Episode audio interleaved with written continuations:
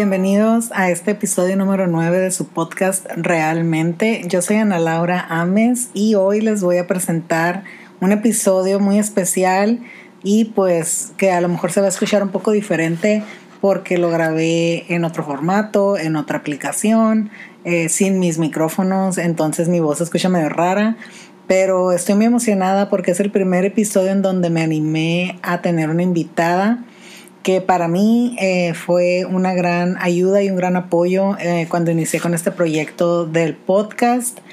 Es eh, una chica que pues ya tiene mucho tiempo haciendo blogs escritos y ahora pues también tiene su podcast y habla y se enfoca principalmente en la maternidad real o en la maternidad no tan disfrazada de perfección, ¿no? Un poquito más cruda y con su twist de humor medio agrio que tiene, como ella misma se hace llamar, The Sour Mom, Daniela Camacho, estuvo conmigo en una, en una videollamada, bueno, no fue videollamada, fue una, en una llamada donde las dos pudimos platicar un poco sobre nuestra experiencia como mamás y al final la conversación se tornó de mil y un temas, ¿no? Pero obviamente enfocada siempre en la maternidad.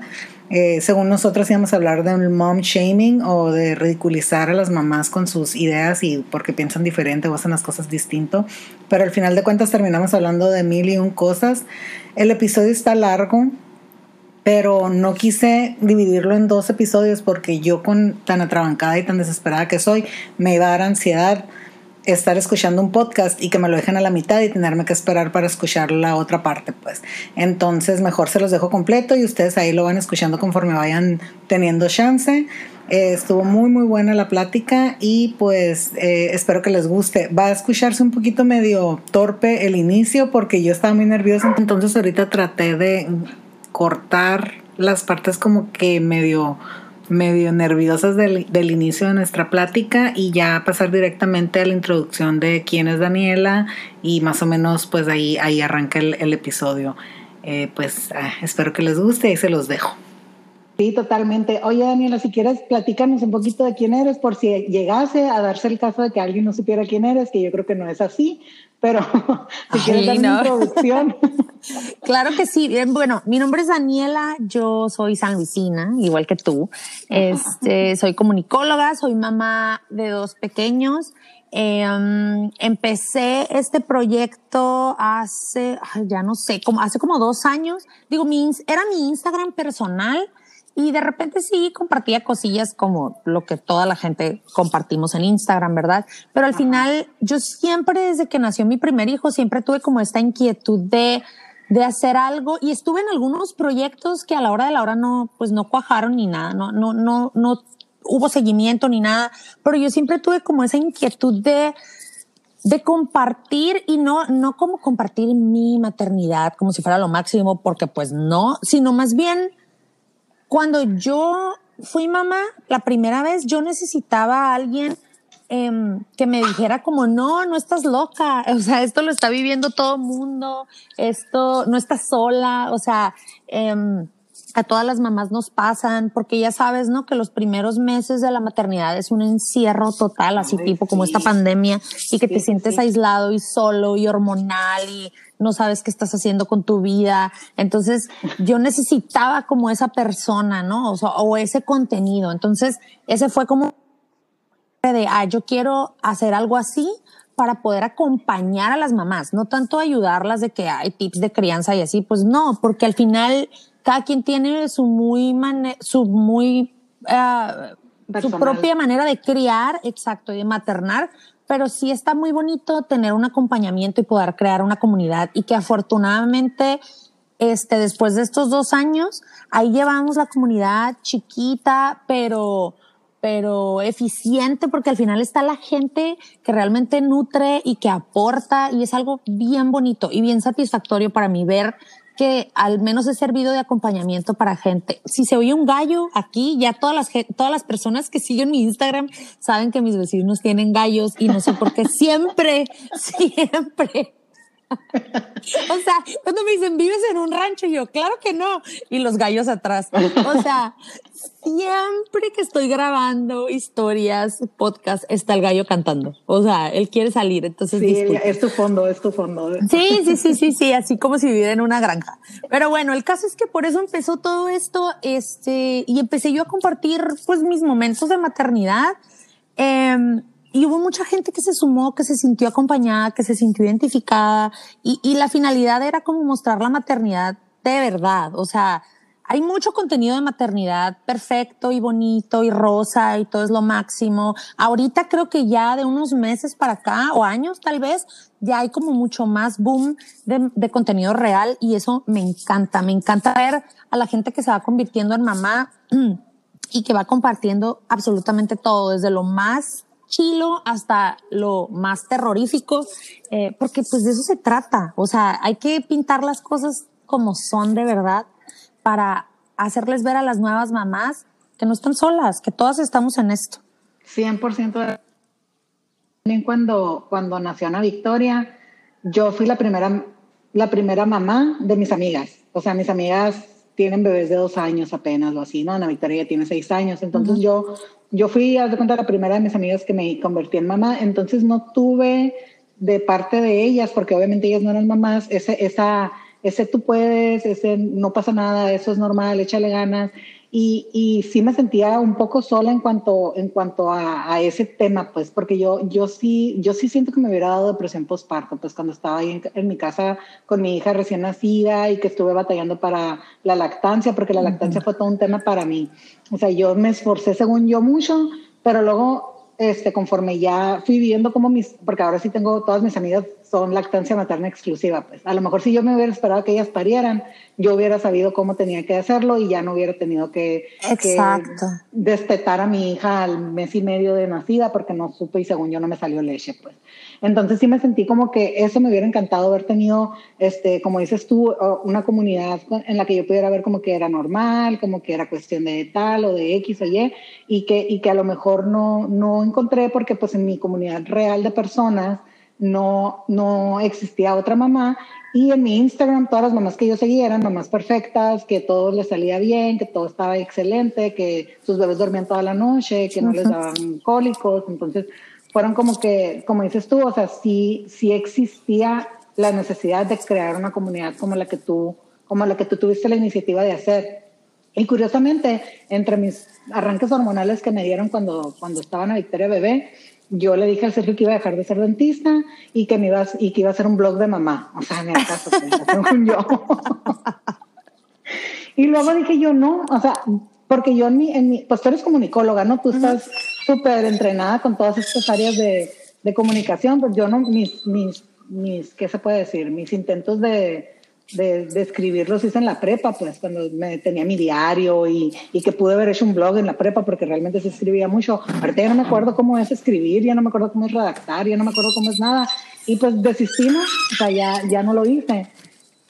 Pero sí, definitivamente, yo creo que que sí es muy necesaria una comunidad real de mamás, pues. Sí, definitivamente. Fíjate que, pues nunca es tarde, Ana, ¿eh? Todavía te puedes aventar tu blog. Nunca es tarde.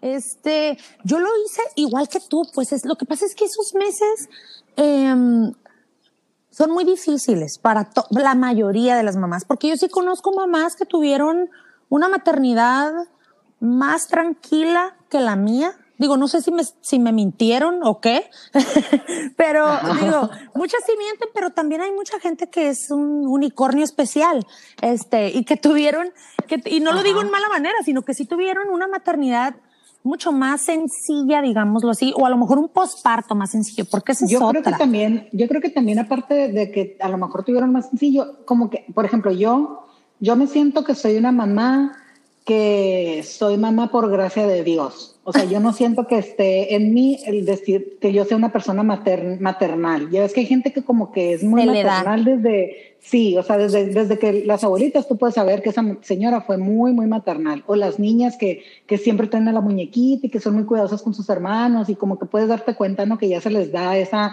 esa, esa cualidad de cuidar a un ser humano con tanta naturalidad. Entonces yo con mis amigas eso fue lo que vi, lo que estás comentando. Yo no, no me tuvieron que contar que tuvieron una maternidad fácil, sino que ellas era lo que me, me expresaban con su semblante, con la manera en la que ellas hacían frente a los retos de, de ser mamá. Por ejemplo, te digo, eh, ahora que, que, que, tuve a mis amigas que, que, dieron a luz y que vi que todas mater, lactancia materna exclusiva, que dije yo, porque yo no pude, o sea, por, por, yo por impaciente, porque mi mismo aceleramiento y mi misma falta de, de esa maternidad in, innata que no tengo, este, me hacían que yo me desesperara. Pues si yo tengo a mi, o sea, mi amiga Basti, que en paz descanse, que tal tengo uh -huh. que mencionar en todos los, en todos los episodios, si no, no cuenta.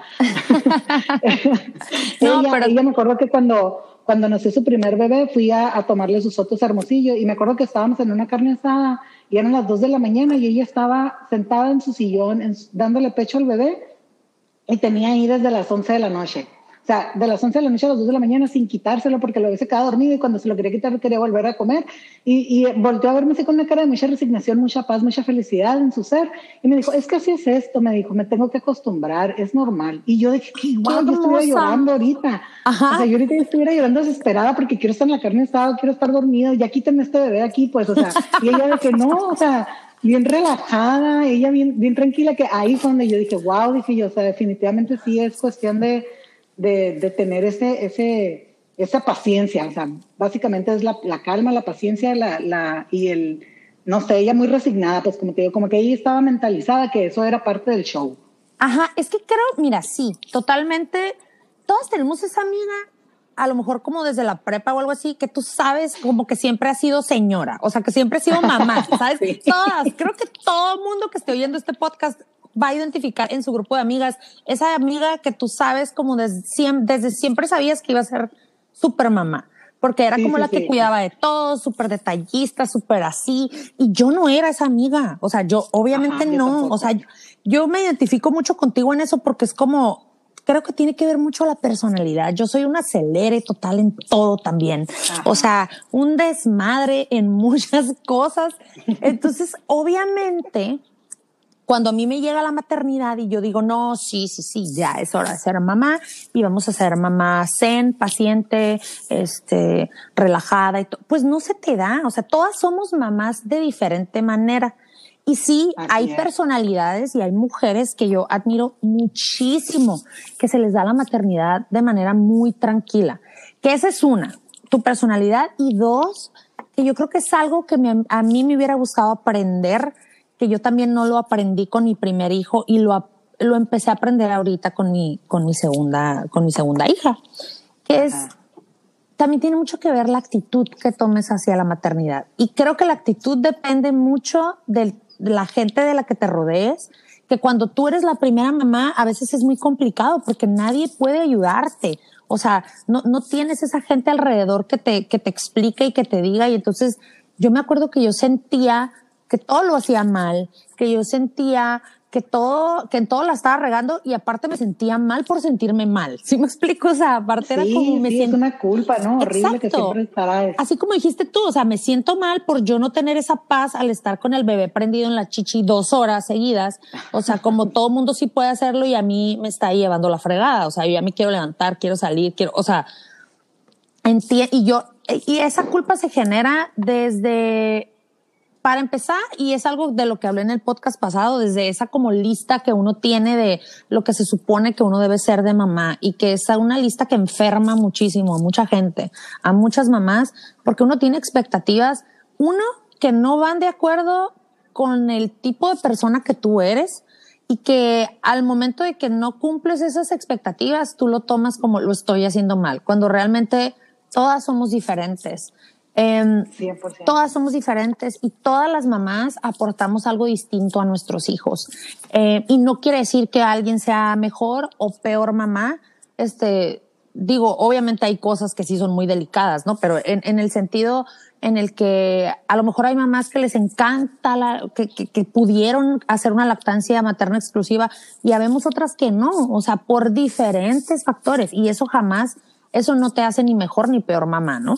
Este. Y, y, ahorita como que sí están dándole muchísimo, pues yo sé que sí es verdad, o sea que la lactancia materna es lo máximo. Sí, claro. Pero como cuando pasó, cuando yo me empecé a dar cuenta, pues que, que yo era la, yo fui la única de mis amigas que no pudo, que no, o sea, y digo con, con, mis amigas, hablo de mi amiga, mi amiga Maritza, mi amiga Katy y mi amiga Basti, que son las que yo creo que he tenido así cerca, que, que me ha tocado verlas este, recién paridas y ver cómo, cómo son con sus bebés, y que yo veo que esa, esa, y son diferentes personalidades las tres, eh, y sin embargo, las tres tuvieron la paciencia, la calma, el amor, la entrega de dar la lactancia materna. Y digo yo como que yo sí, cuando me empecé a dar cuenta de eso, o sea, meses atrás, ¿no? Porque ya te digo, los niños de los que te estoy hablando ya tienen, ya van a cumplir dos años este año.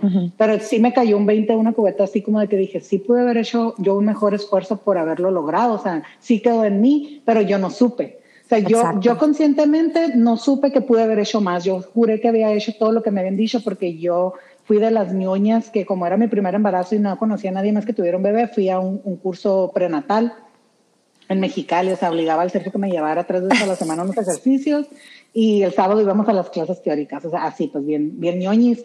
Y ahí te medio explican cómo es lo de la lactancia materna, pero claro que te dan una teoría de que te dicen, no, te pones al bebé 15 minutos en una chichi, 15 minutos en la otra y se va a dormir y ya se va a llenar porque tiene una pancita y es mentira, o sea, eso no, es cierto. Exacto. Y, me lo dijo un doctor. Y tú lo hacías y decías, ¿por qué no funciona? ¿Qué está pasando? Exactamente, ajá, dije, no, es que ya no funcionó porque a mí no me da, no, cuando vi a mi amiga Basti que yo le tomé el tiempo porque estuve subiendo y bajando varias veces a su habitación y que la vi que ya tenía desde las 11 de la noche y vi que eran las 2 de la mañana y me dijo, es que así es esto, me dijo, tienes que, y ya dije yo, es, eso es que yo debía haber sabido, si yo hubiera sabido eso, a lo mejor sí me hubiera quedado las 5 horas con el bebé ahí prendido porque así es, pues, pero no sabía. O sea, yo tenía una información incorrecta del tema. Exactamente, y eso es algo bien importante que para empezar, hace años a lo mejor no estaba como tan de moda o no había tanta información como la hay ahorita. Eso, eso sí es verdad. Y, y de hecho, en uno de los episodios eh, de mi podcast, yo haciéndome promoción aquí, ¿no? Pero en uno de los episodios. Está muy padre. tengo yo uno de mitos de lactancia con Eli Crespo. Ella es una asesora de lactancia que a ella me ayudó y me acompañó a mí con Miranda. Este, Ajá. y yo tuve la dicha de conocerla también porque me apunté a un curso, porque obviamente yo no quería repetir lo mismo que me había pasado con Bruno, ¿no? Con mi hijo más grande. Ajá. Y entonces fue como muchísimas cosas que dije, oye, porque yo no las sabía, o sea, porque yo, porque nadie me lo dijo, porque yo no las sabía en ese entonces. Eh, y, y desafortunadamente yo no pude establecer lactancia materna exclusiva ya por otras cuestiones de depresión postparto y mil cosas, este, que, que también las he platicado. Pero te das cuenta de lo importante que es tener un acompañamiento y una información y, y mucha información. Entonces ahora por eso eh, yo siempre les hago mucho hincapié en que se acerquen a asesoras de lactancia porque es algo que sí se puede, es algo complicado, claro que sí. O sea, la gente te lo pinta como que, ay, pues nomás préndete de la, prende, préndete lo de la chichi. Y normal, listo. Todo el mundo ha dado pecho toda la vida y no es no, nada fácil. En mi Y te voy a decir algo, de ahí viene la idea de yo no soy mamá natural porque sientes que como se supone que era algo natural y no se dio contigo, tú dices, hay algo mal en mí. 100%. Y realmente no es así. O sea, es muy complicado. Y de verdad que mis respetos y, y toda mi admiración para las mujeres que establecen lactancia materna exclusiva porque es una chinga. 100% Pero es una lo, chinga. sí, es una chinga por parte de la mamá. Es un, es una expresión de amor y de sacrificio bien cañona, pero que al final tiene frutos enormes para la salud tanto de la mamá como del bebé. Pero sí se puede, no es nada imposible. Si yo también pienso eso, a lo mejor si yo hubiera tenido otro tipo de acompañamiento o en el caso de Miranda, por ejemplo, si la situación eh, de mi cuestión emocional hubiera sido diferente, este, pues tal vez si hubiera, si hubiera podido establecerla, ¿no? Ay, pero, es otra pero cosa, pues ¿no? la bomba de hormonas que nos acompañan después del parto y que ya tenemos que estar 100% entregados al otro ser humano y no tenemos tiempo de recuperarnos de lo que acaba de pasar. O sea, es como que exacto. es una vuelta de 180 grados en el que, órale, corre, acabas de tener una mega experiencia de vida o muerte en la que te pudiste haber muerto, pero no te moriste y diste vida. Entonces, aparte de que te tienes que recuperar de eso, tienes que ayudarle al bebé a que no se muera tampoco. Entonces, es como que, ay, todo rápido, todo rápido. Yo sí pienso, o sea, yo tengo muchas quejas de mi mamá, pero si algo le agradezco en esta vida son los, la, cuarentena que me acompañó con Ana Victoria, porque yo sí fui bien salsas de que yo no me voy a ir a tu casa, mamá, porque mamá, que es que yo me fui con tu abuela cuando parí, que no sé qué. No, yo no me voy a ir, le dije, yo aquí tengo en mi casa todas mis cosas. Entonces mi mamá, que todavía no se jubilaba, iba a trabajar, salía a trabajar y se iba a mi casa, en mi casa me ayudaba a cuidar a la niña porque yo me durmiera, me bañara, me acompañara, me o sea, me, ella fue mi compañía, pues y yo creo que si no hubiera sido por ella, sí me hubiera hundido en un pozo depresivo, porque como ya se han dado cuenta los que escuchan mi podcast, pues soy una persona altamente voluble y, y emocional en todos los aspectos, entonces yo sí creo que yo sí hubiera sido víctima de la depresión por posparto si no hubiera sido porque mi mamá estuvo ahí conmigo todo todo el tiempo. O sea, sí es algo bien, bien, bien difícil, pues, dar a luz. Y eso que yo nada más lo he hecho una vez, ¿no? Pero tan me marcó que ya no lo he vuelto a hacer otra vez.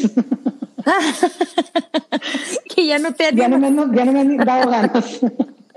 Oye, Daniela, me quiero regresar un poquitito ahorita que, estábamos empezando la, la, plática, que comentaste que las personalidades, fíjate, nunca lo había pensado, sí es cierto. Yo pienso que el tipo de mamá que vas a ser va directamente relacionado con el tipo de, de, amiga que, que, fuiste, o sea, ya, ya llevándolo a ese, a ese aspecto. Ajá. Sí es cierto, o sea, vas, tú sabes que, qué amiga tuya va a ser una mamá este, de, full time, de que va a dejar su trabajo, su carrera y todo por dedicarse a su esposo y a su, y a su familia, y sabes cuál va a ser la mamá que va a traer el celular y el, y el, y el este maletín con sus papeles y su celular y manos libres, ¿no? Así como las pintan en la, en la, en la tele o en las, o en las, a la hora de escribirlas. Y, pienso que por lo mismo que, que habemos tantas personalidades diferentes, porque pues tú sabes, cada cabeza es un mundo, también viene mucho lo que te comenté de lo que quería hablar, ¿no? El, el shaming que nos hacen ahora a, todas, ¿no? O sea, yo pienso que todas hemos sido en algún momento víctimas del mom shaming. Yo lo tengo muy, muy claro. El mom shaming, para los que no sepan o no me entiendan si lo estoy pronunciando mal, es estarle como que... ¿Cómo se puede explicar, Daniela? A ver, ayúdame. Es como las, es como criticar o bueno, es que shaming viene de shame, ¿no? Como de, vergüenza, pero en realidad se refiere como a criticar a otras mamás por ser diferentes o por criar diferente a como tú crías, ¿no? Es, son esos comentarios y ese, pues sí, esas constantes críticas al estilo de crianza de otras personas. Explicando que era el mom shaming, ¿no? Que es como que avergonzar o como criticar o tirarle tierra, ¿no? Yo creo que es como tirarle tierra. Ajá así como, como, como criticar vívoramente, yo pienso, no sé. Sí, exactamente. Entonces, eso, eso es un tema que para mí, me, no sé, yo siento mucho, desde que nació Ana Victoria, lo he sentido muy personal, o sea, me lo he tomado muy personal en todos los aspectos, hasta cuando no es para mí o que no me queda a mí. Siempre ando compartiendo en el Facebook los posts de que cada mamá es diferente, hay una mamá que va a querer trabajar, una mamá que no, y así, ¿no? Yo lo comparto que sí, no me critiquen, así, ¿no? Este, muy, muy, es un tema que para mí me llega mucho. De hecho, si mis amigas critican a otra mamá, este, yo así como que no, no la critiquen, hay que entenderla, por favor. O sea, así como muy, muy intensa con el, con el asunto. Por eso dije, ay, pues, ¿de qué podemos hablar de la maternidad? Pues yo pienso que es de eso, ¿no? Como que sí, siento que hay que explorarlo, ese tema. Sí, claro, es que es algo que pasa. Desgraciadamente se da entre mamás y se da con la familia, o sea, de la familia hacia la mamá, porque tú sabes que cuando llega un bebé siempre hay mil comentarios y mil opiniones y entonces se presta mucho a que todo mundo, uno, te esté diciendo cómo hacer las cosas y, y, y, más como en el estado en el que estás tú en el posparto, o sea, obviamente es muy traumático porque te sientes atacada. Al final tú sientes que estás haciendo todo lo que puedes y todo lo humanamente posible y te hacen sentir como que fallas, ¿no? Y más te digo, con esta sensibilidad que uno trae en el posparto es algo complicado, ¿no? Y luego se empieza a dar, conforme van creciendo los niños, se empieza a dar con tus amigas, con otras mamás, con las mamás de la escuela, y entonces es un, es algo de nunca acabar. Y creo que sí es muy importante. Yo he aprendido poco a poco, porque al final todos lo hemos hecho. Yo me declaro culpable, yo sí lo he hecho. Las personas somos muy buenas Por para opinar. Por supuesto, yo, o, sea, el hecho de que me lo tome muy personal no significa que yo nunca lo haya hecho. O sea, claro que yo también lo he hecho, pero siempre después me siento culpable, pues. Sí me, sí me, sí me concientizo de que, y, o sea, ¿por qué dije eso? ¿O por qué pensé eso? O sea, como que yo sé que cada quien está haciendo su lucha, pues, por decirlo así, ¿no? Exactamente, exacto. Sí, a mí también me pasa, pues que de repente uno se le va a la lengua y luego dices como, no manches, o sea, te pones, a, te paras y piensas como, uno no sabe por lo que está pasando la otra mamá. Y, y para empezar, o sea, yo me acuerdo mucho, hay, hay un, yo sigo, me imagino que aquí la gente que escucha tu podcast muy seguramente siguen a Mónica Román. Y me acuerdo que, que Mónica Román eh, alguna vez platicó que su hija le decía, siempre que ella como quería hablar mal de otra persona o hablaba mal de otra persona, que su hija le decía, ¿y a ti qué? Pues. Sí, yo también vi eso. Y mira, y te lo juro que yo empecé 2021 diciendo, ok, eso voy a aplicarlo, porque es verdad. O sea, y, aplica para el mom shaming y para todo tipo de shaming en todas partes. O sea, al final, yo creo que siempre que uno tiene un comentario, a lo mejor no positivo que decir de alguien o una opinión, siempre, siempre trato de pararme a pensar y bueno, pues a ti qué es la verdad. O sea, al final no sabemos lo que está pasando a la otra gente Sí, no podemos juzgar todo lo superficial que se vea de la situación, pero en realidad no sabemos en qué trasfondo, ¿no? ¿Qué, qué es lo que hay detrás de lo que está pasando?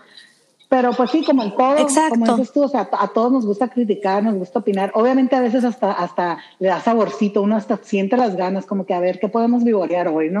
Pero, pero sí siento yo como que, como que, ajá, nosotros qué, así como dijo la, la Edlin, creo, Eileen, Eileen, no me acuerdo cómo se llama, la hija de Mónica Román. Yo también vi cuando dijo eso y sí, sí me quedé yo, sí es cierto, pues a mí qué, o sea, ¿qué, qué, me, qué me molesta, qué me estorban, qué me afecta, que no tiene nada que ver conmigo, pues, o sea, realmente.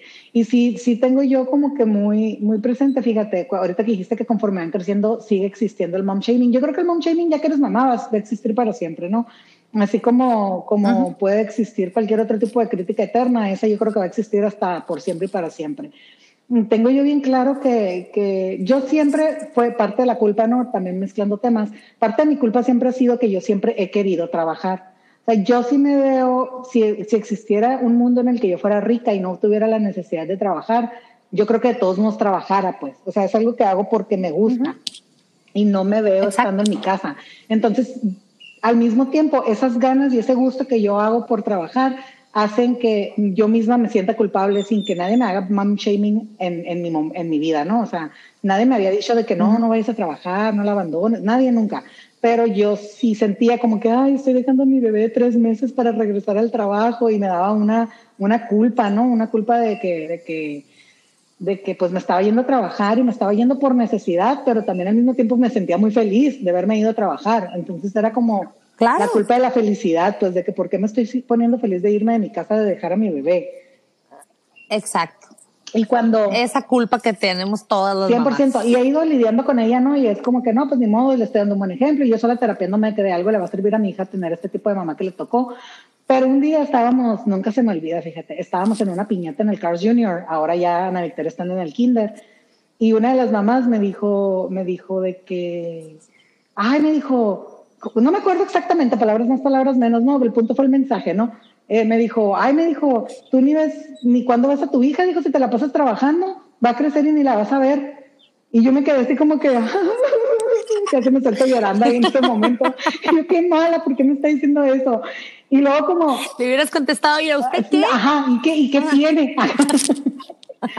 ¿Y qué tiene? Mi hija, no, no, no es cierto, me quedé, me quedé así como que sacada de onda en ese momento. Y le dije, no, pues, pues sí la veo, a ratitos, como dos horas al día, pero sí la veo. No, no es cierto, y me quedé, me quedé pensando, y como a los, ya como que se dio cuenta que no me encantó lo que dijo, y como que ella sola, yo sé que no lo hizo con mala intención, es una excelente mamá y la quiero mucho, pero en ese momento sí me quedé yo como que, wow, y marcó mi corazón para siempre. Y luego al ratito me dijo de que, oye, me dijo, ¿y cuándo vas a tener otro bebé? Y entonces ahí fue donde vino mi comeback del ataque, ¿no? Le dije, no, pues estás viendo, le dije que no veo una. ¿Y cómo quieres que tenga otro? Le dije, si ya me estás diciendo que no tengo tiempo para tener una. Y ya se rió, ¿no? Así como que, ah, o sea, me quería hacer sentir mal porque no veo a mi hija, pero luego quería que tuviera otro hijo porque también le tengo que, mi obligación es darle un hermano a mi hija, pues haz de cuenta, así me sentí. Ajá. Exactamente. Es parte de la lista. Ajá. Es parte de la lista. Es parte de la lista. Como de todo tiempo que tengo libre de mi vida por siempre y para siempre para mis hijos. Número dos, tener mayor número de hermanos para que mis hijos sean felices. Así es. Exactamente, exactamente. O sea, todo tu, todo tu día libre que no estés ocupada con obligaciones ah, obligatorias, valga la redundancia, este, tienes que estar con tus hijos siempre de buen humor, jugando muy contenta de a lo que quieran. Y como dijiste tú en tu podcast, que sí escuché y dije yo, sí, sí es cierto no tengo ganas de jugar 10 veces a lo mismo, pues. Estuvo divertido una vez, la primera vez que salió espontáneo el juego sí está padre, pero luego como que les gusta repetirlo y repetirlo, ¿no? lo mismo lo mismo lo mismo, y te tienes que reír igual de chistoso que la primera vez que sí fue espontánea la risa y así. No, hombre. Exacto. Había un comediante, eh, no me acuerdo si era Louis C.K. o quién, que decía, a mí me gusta mucho Louis C.K. Este, tiene un humor muy feo. Sí, muy, muy, muy, negro, ¿no? Como muy sí, pesado. Sí, sí, Entonces él decía, es que tener hijos es la cosa más aburrida del mundo. Y entonces, lo siento, pero es verdad. O sea, digo, sí, es muy bonita, es hermosa y todo, pero estar jugando 20 veces a lo mismo o ver la misma película 20 veces, es aburrido. O sea, hay que decir las cosas como son. Es parte del show, claro, pero al final no deja de ser aburrido. Entonces, ah, Yo creo que eso que dijiste de la película es lo que a mi, a mi esposo, al Sergio, es lo que más le, le, le, aburre. O sea, es como que puede jugar cien mil veces a lo mismo con Ana Victoria, puede hacer mil cosas con ella, pero ver por décima vez la misma película es como que no, hay que ver otra, por favor. O sea, lo sufre, lo sufre, sufre, sufre ver repetidas las películas. A mí sí me gustan las películas, y las puedo ver con ellas cien mil veces porque soy medio repetitiva con lo que me gusta yo también, entonces como que ahí sí capto. Pero si no me gustó la película y ella me está haciendo verla, por ejemplo, no puedo ver 50 mil veces My Little Pony. O sea, My Little Pony no es algo que yo quiera ver, no es algo que me guste, pero ahí estoy viéndolo con ella, pues My Little Pony, lo tenemos que Exacto. No, no, no, no. Es que son esas pequeñas, son esas pequeñas cosas con las que te das cuenta que dices, mamá, gracias. O sea, gracias porque tú soportaste todo esto.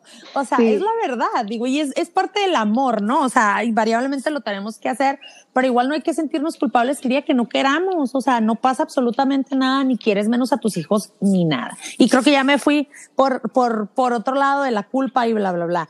No, pero sí es cierto, es que la culpa, yo creo que la culpa y el mom shaming están muy relacionados porque, porque nosotros sabemos que va a haber algo por lo que nos pueden hacer, por lo que nos pueden criticar. Y es la culpa con la que vivimos, pues, porque esa culpa está relacionada directamente con el que dirán. Claro, y es lo que más te llega, ¿no? O sea, a veces la gente hace comentarios que igual ni eran para ti, pero tú ya, como traes esa cosita de que te sientes culpable por cierta cosa, pues ya te, te cala, ¿no? O sea, lo como, como el comentario este, pues que me hizo, no me lo hizo con mala intención, fue algo tan espontáneo que salió de su corazón de esta mamá y yo, y yo me sentí como que una daga al corazón en ese momento, o sea, porque es una culpa con la que yo he vivido toda, toda mi maternidad, pues, o sea, el irme a trabajar, el luchar por, por, por mis sueños sin tener que dejar de lado esas cosas, pues es como buscar el balance, pues y, y, luego que vengan y me lo, y me lo echen en cara, después como que, uh, uh, uh, sí. casi muero ahí en ese momento. Y, y sí es cierto, Ana, que muchas veces ni siquiera es intencional, porque igual uno muchas veces también la ha regado. O sea, con comentarios y así, este, ni siquiera es intencional, sobre todo el que viene de la familia. El que a mí, por ejemplo, me pasaba mucho, mi hijo, este, más grande, eh, habló muy grande. O sea, batallamos de que de repente, no sé, ya tenía dos años y no hablaba. Entonces, constantemente, constantemente era como, pero ¿por qué no habla? Yo en ese entonces, Ana, yo era full time, así de eh, mamá que se quedaba en casa. Sí trabajaba, manejaba como que redes sociales, porque yo también soy como tú. O sea, yo el primer mes, ay, sí, qué padre, qué bonito, todo así, full time mommy y lo que quieras. Y después yo me aburro, o sea, yo necesito hacer cosas. Es como, necesito un acelere en mi vida, necesito tener 454 mil cosas que hacer en el día porque si no, no me sabe. Entonces, sí, yo igual. Empecé a buscar, eh, a manejar redes sociales, empecé este, a buscar como que era como mi hobby, pues haz de cuenta. O sea, es tu escape. Me acuerdo que yo me acostaba súper tarde, o sea, que mi hijo se dormía, no sé, a las 11 y yo de las 11 a las 3 de la mañana me quedaba sola, todos dormidos ya y yo sola. Entonces de repente me decía mi, mi esposo, ¿por qué no te acuestas? O sea, estás bien cansada. Y decía, es que es el único momento en el que estoy, en el que sentía que era yo. ¿Sí me explico? O sea, como que no era mamá, no era esposa, no era esto, eran mis cosas y lo que yo quería hacer y se vale. Entonces, me acuerdo que, este, ya no me acuerdo para dónde iba este tema, ¿verdad? Gracias. estábamos diciendo que, que, que, cuando tu hijo empezó a hablar muy grande y que, y que ah, estabas en tu casa Exacto, sí, perdón, gracias. Esto me pasa muy seguido. O sea, sí, a mí también tuve que hacer como que, yo también, se me puso ahorita la ordillita todo lo que daba para recordar de que estábamos hablando antes de eso. ah, pues se cuenta que me pasaba que me decía la gente como, ay, oye, ¿por qué no habla? Pero qué raro, pues si estás todo el día con él, o sea, no, no le pones atención. este, no lo ayudas, no le enseñas los colores. Clásica mamá, ¿no? De que una vez me acuerdo que me pasó también en una fiesta, que ya ves que siempre hay esa mamá que su hijo se sabe el abecedario cuando tiene tres meses y así. Sí, sí, sí, sí, O sea, sí, que, ay, se saben los colores y, ay, caminó a los cuatro meses y puras cosas así, ¿no? Es una exageración. Obviamente esto no es verdad, estoy exagerando para a llegar a un punto. Pero el punto era de que me empieza a decir, qué raro, pues sí, pero así, ¿no? Qué raro, pues si siempre estás este, con él, o sea, no, no lo estimulas. Ay, te voy a mandar unos videos y no sé qué. Entiendo, ahí sí no sé si fue con mala intención o no, pero entiendo que a lo mejor ella también trataba de cierta forma de ayudar y al final ella viéndolo como a lo mejor algo que para ella se le dio muy fácil, este, pues le extrañaba como en mi caso no era así. Entonces, constantemente era eh, comentarios de que qué raro si yo siempre estaba con él. Y entonces, obviamente, yo me empecé a sentir culpable de chin. O sea, yo debería estar aquí con mi hijo y sin embargo, estoy buscando clientes para manejarles redes sociales. O sea, me sentí culpable, egoísta, de querer estar haciendo otra cosa que nada que ver cuando tu hijo te necesita. Entonces, te entiendo. Pero al final estaba con mi hijo. O sea, yo estaba de que literal en ese tiempo vivíamos en una casita súper pequeñita en Mexicali y entonces, o sea, como que mi sala, mi cocina y mi comedor estaban como en el mismo radio. O sea, sí, me podía dar la vuelta así y lo veía por todos lados. Entonces era, me acuerdo que ponía alarmas y era de 30 minutos me sentaba a jugar con él así literal.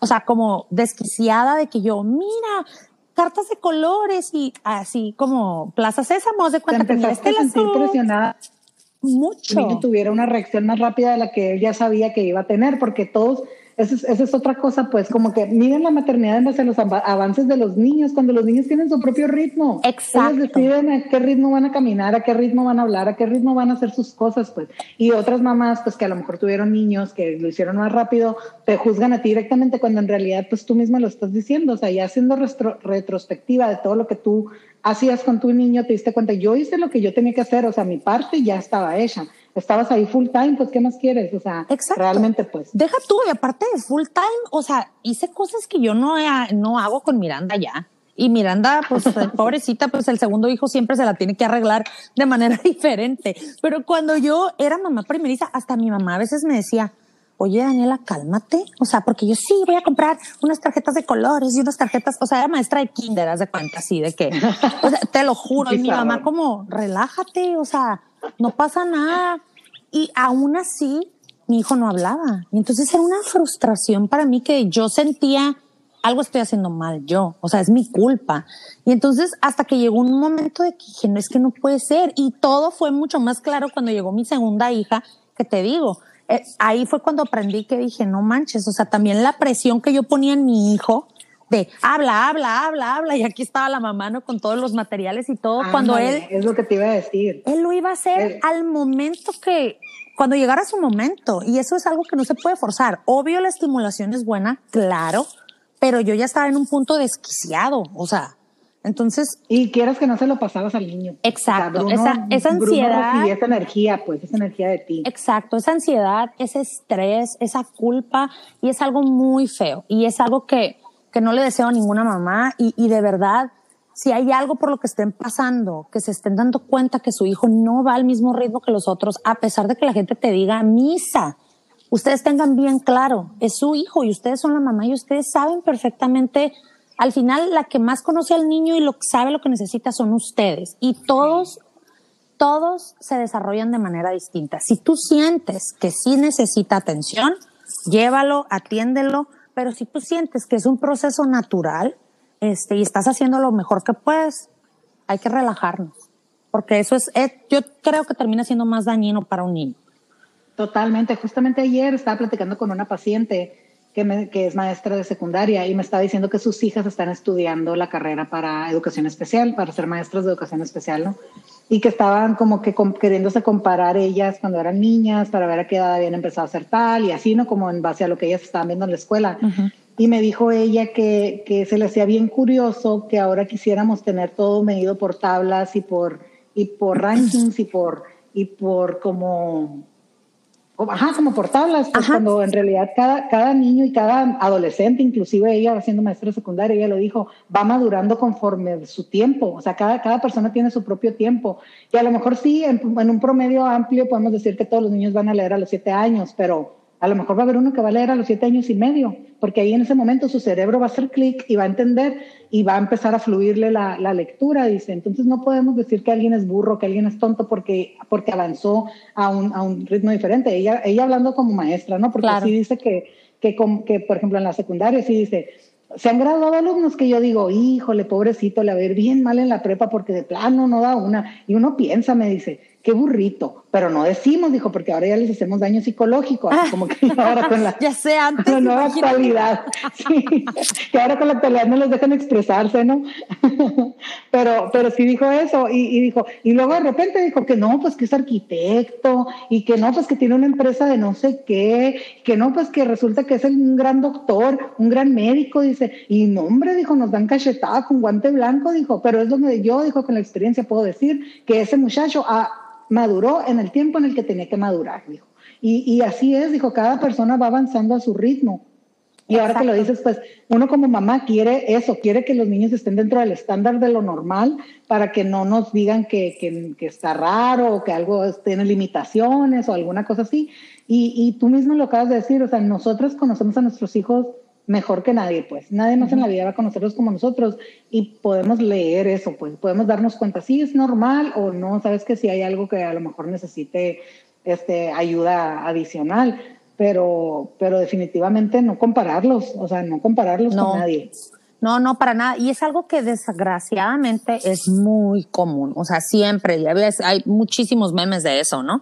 O sea, de cómo las mamás perfectas, este, te dicen y, te hacen sentir mal. Y al final eso es algo en lo que uno como mamá tiene que trabajar, o sea, y entender em, que los niños se van a desarrollar a, etapas diferentes y tratar, y, digo tratar porque es algo muy difícil, este, tratar de que la culpa, de que no nos afecte tan personalmente, porque al final a mí me toca ver ahorita, por ejemplo, este, digo, siempre, ¿no? Pero ahorita, por ejemplo, con las clases en línea y todo eso, o sea, obviamente hay niños que batallan un poquito más, niños que le agarraron la onda de volada y te empiezas a dar cuenta hasta qué grado es saludable, por ejemplo, estar uno con el niño estresándolo y a lo mejor presionándolo. Eh, cuando él solito va a poder, y yo lo he visto con mi hijo, o sea, al principio yo era que me volvía loca, o sea, me volvía loca de que yo pon atención y esto. Y conforme ha pasado la pandemia, pues ya le ha ido agarrando el rollo y me da gusto. O sea, dije, bueno, este, siempre que me pongo yo histérica de, de tratar de con ese tipo de cosas, siempre me acuerdo, ¿no? Al final creo que lo que más le hace daño es que uno como papá esté encima y encima y encima, pero es esta presión, es, es esta presión externa, ¿no? De que la gente te dice, de que a lo mejor tú ves, este, y te presionas tú solo. Y, y sí, pero... eso, eso siento yo que le pasó a Sergio la semana pasada que tuvieron exámenes. Eh, sí, tuvo Bruno examen también, ¿verdad? Van en el salón, según yo, van a uh y Bruno pues en los exámenes Sergio está bien estresado de que Ana Victoria fue la última que se quedó, creo, en el examen de, en el primer examen, uno que estuvo muy largo, que se quedó hasta lo último, se acabó la clase y ella se quedó más tiempo llenando el examen y yo, ¿y qué tiene? Pues, o sea, es que yo miraba que los niños se desconectaban y él se estresaba y dice, y Ana Victoria también se estaba estresando y yo, pues tú le estabas pasando toda la vida del estrés, le dije yo, ¿qué tiene? Que se quede hasta lo último, pues que se quede, no importa, le decía yo. Sí, pero es el como yo no soy la que estoy con él, con ella, pues a mí se me hace bien fácil decirle, pues aguántate, capaz si yo hubiera estado ahí, yo también hubiera estado mordiéndome las uñas y hiperventilando después del examen. Es que es el equivalente a cuando tú estabas en la prepa o en la secundaria y que veías que se levantaba el primero y tú así. Bueno, no sé si te pasaba a ti, y era como, porque yo hasta jugaba carreritas, ¿no? Casi. Y entonces veía que se empezaba a levantar la gente y yo así como, ¿yo por qué no termino? ¿Qué está pasando? Sí, sí, sí, sí, yo también. Al final volvemos a lo mismo que son las personalidades. O sea, hay mamás que son súper relax, o sea, y que también les hacen mommy shaming por eso. O sea, también me toca ver de, oye, tú, o sea, pues ni te preocupan tus hijos. Yo tengo amigas que son súper relajadas, pero así de que digo yo, ¿cómo puede ser posible tanta relajación en una persona? o sea, con sus hijos, dado que yo soy como un torbellino y ellas es como que no pasa absolutamente nada, pues eso se resuelve. O sea, y tú así como ya a mí casi temblándome el ojo, ¿no?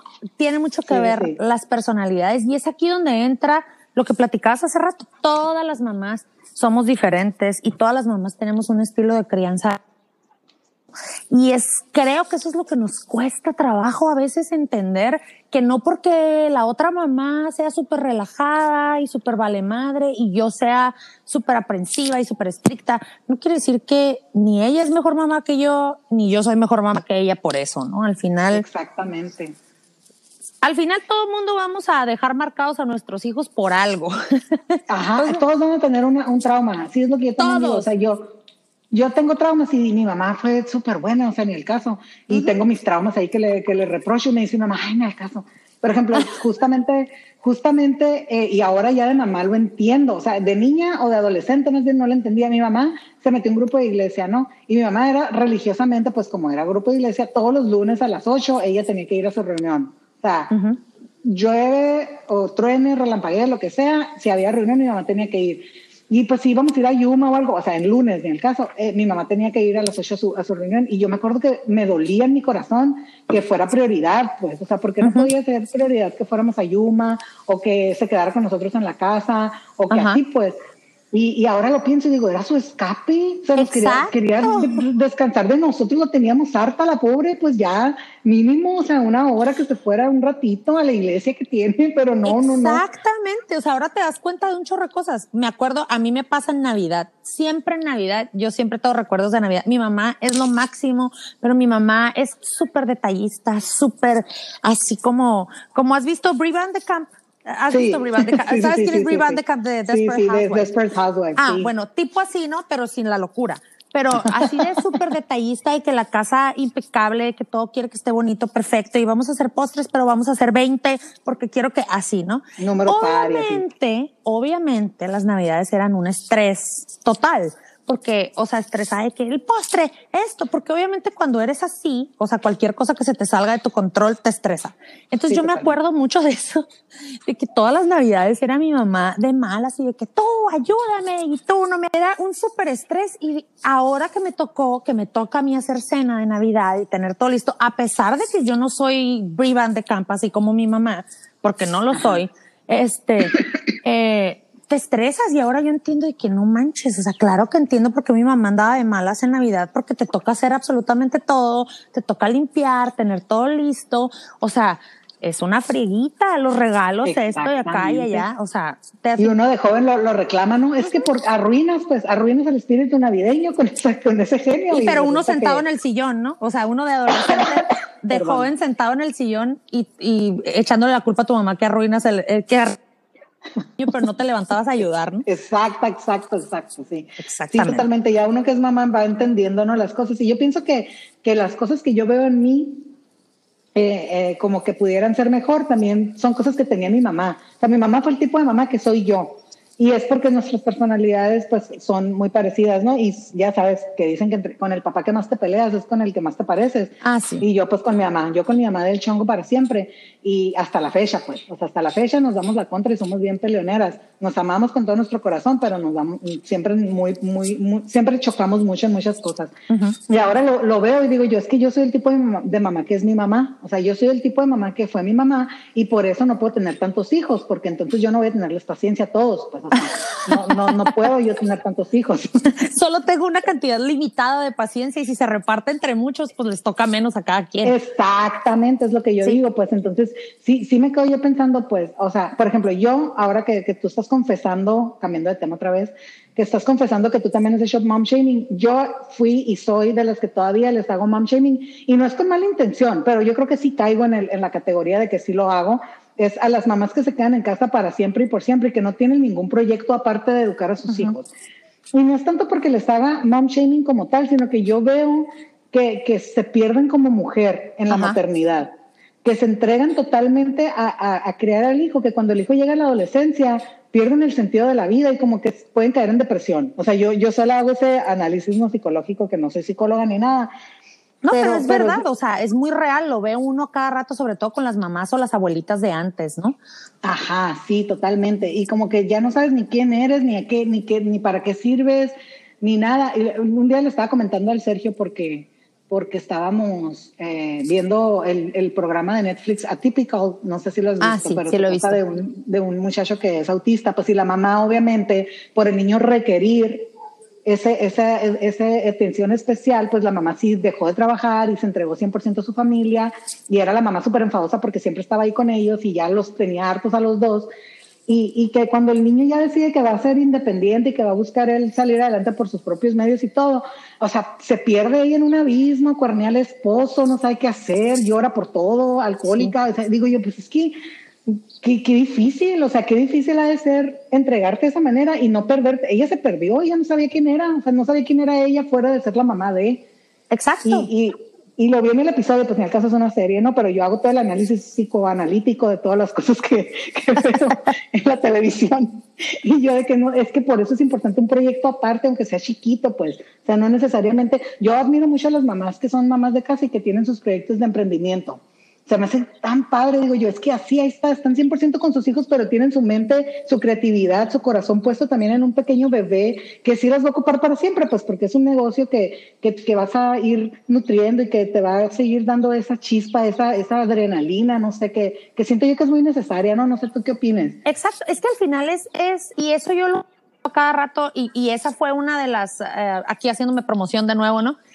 aprovechando. Pero esa fue una de las razones por las que yo empecé la el otro proyecto que tengo de Pretty Peach, este que ya ahorita ya ha evolucionado mucho. Empezó como una marca de skincare y ahora ya mil cosas como de cuidado personal, porque la verdad es que si te das cuenta que sobre todo los primeros años de los niños, que es cuando más te necesitan y cuando están chiquitos, digo, tu hija ya también ya está grande y sabes que no es la misma atención ni lo mismo que requieren de ti ahorita que lo que requerían cuando eran bebés, ¿no? Entonces, sí, ajá, si, si, si, uno pierde ese equilibrio y esa parte que yo, eh, yo siento que a mí me pasó, o sea, que me enfrasqué a lo mejor mucho tiempo en mis hijos y dejé muchas cosas de lado, mías, de mis sueños, mis metas, mi carrera, muchas cosas, este, llega un momento en que eso te cobra factura.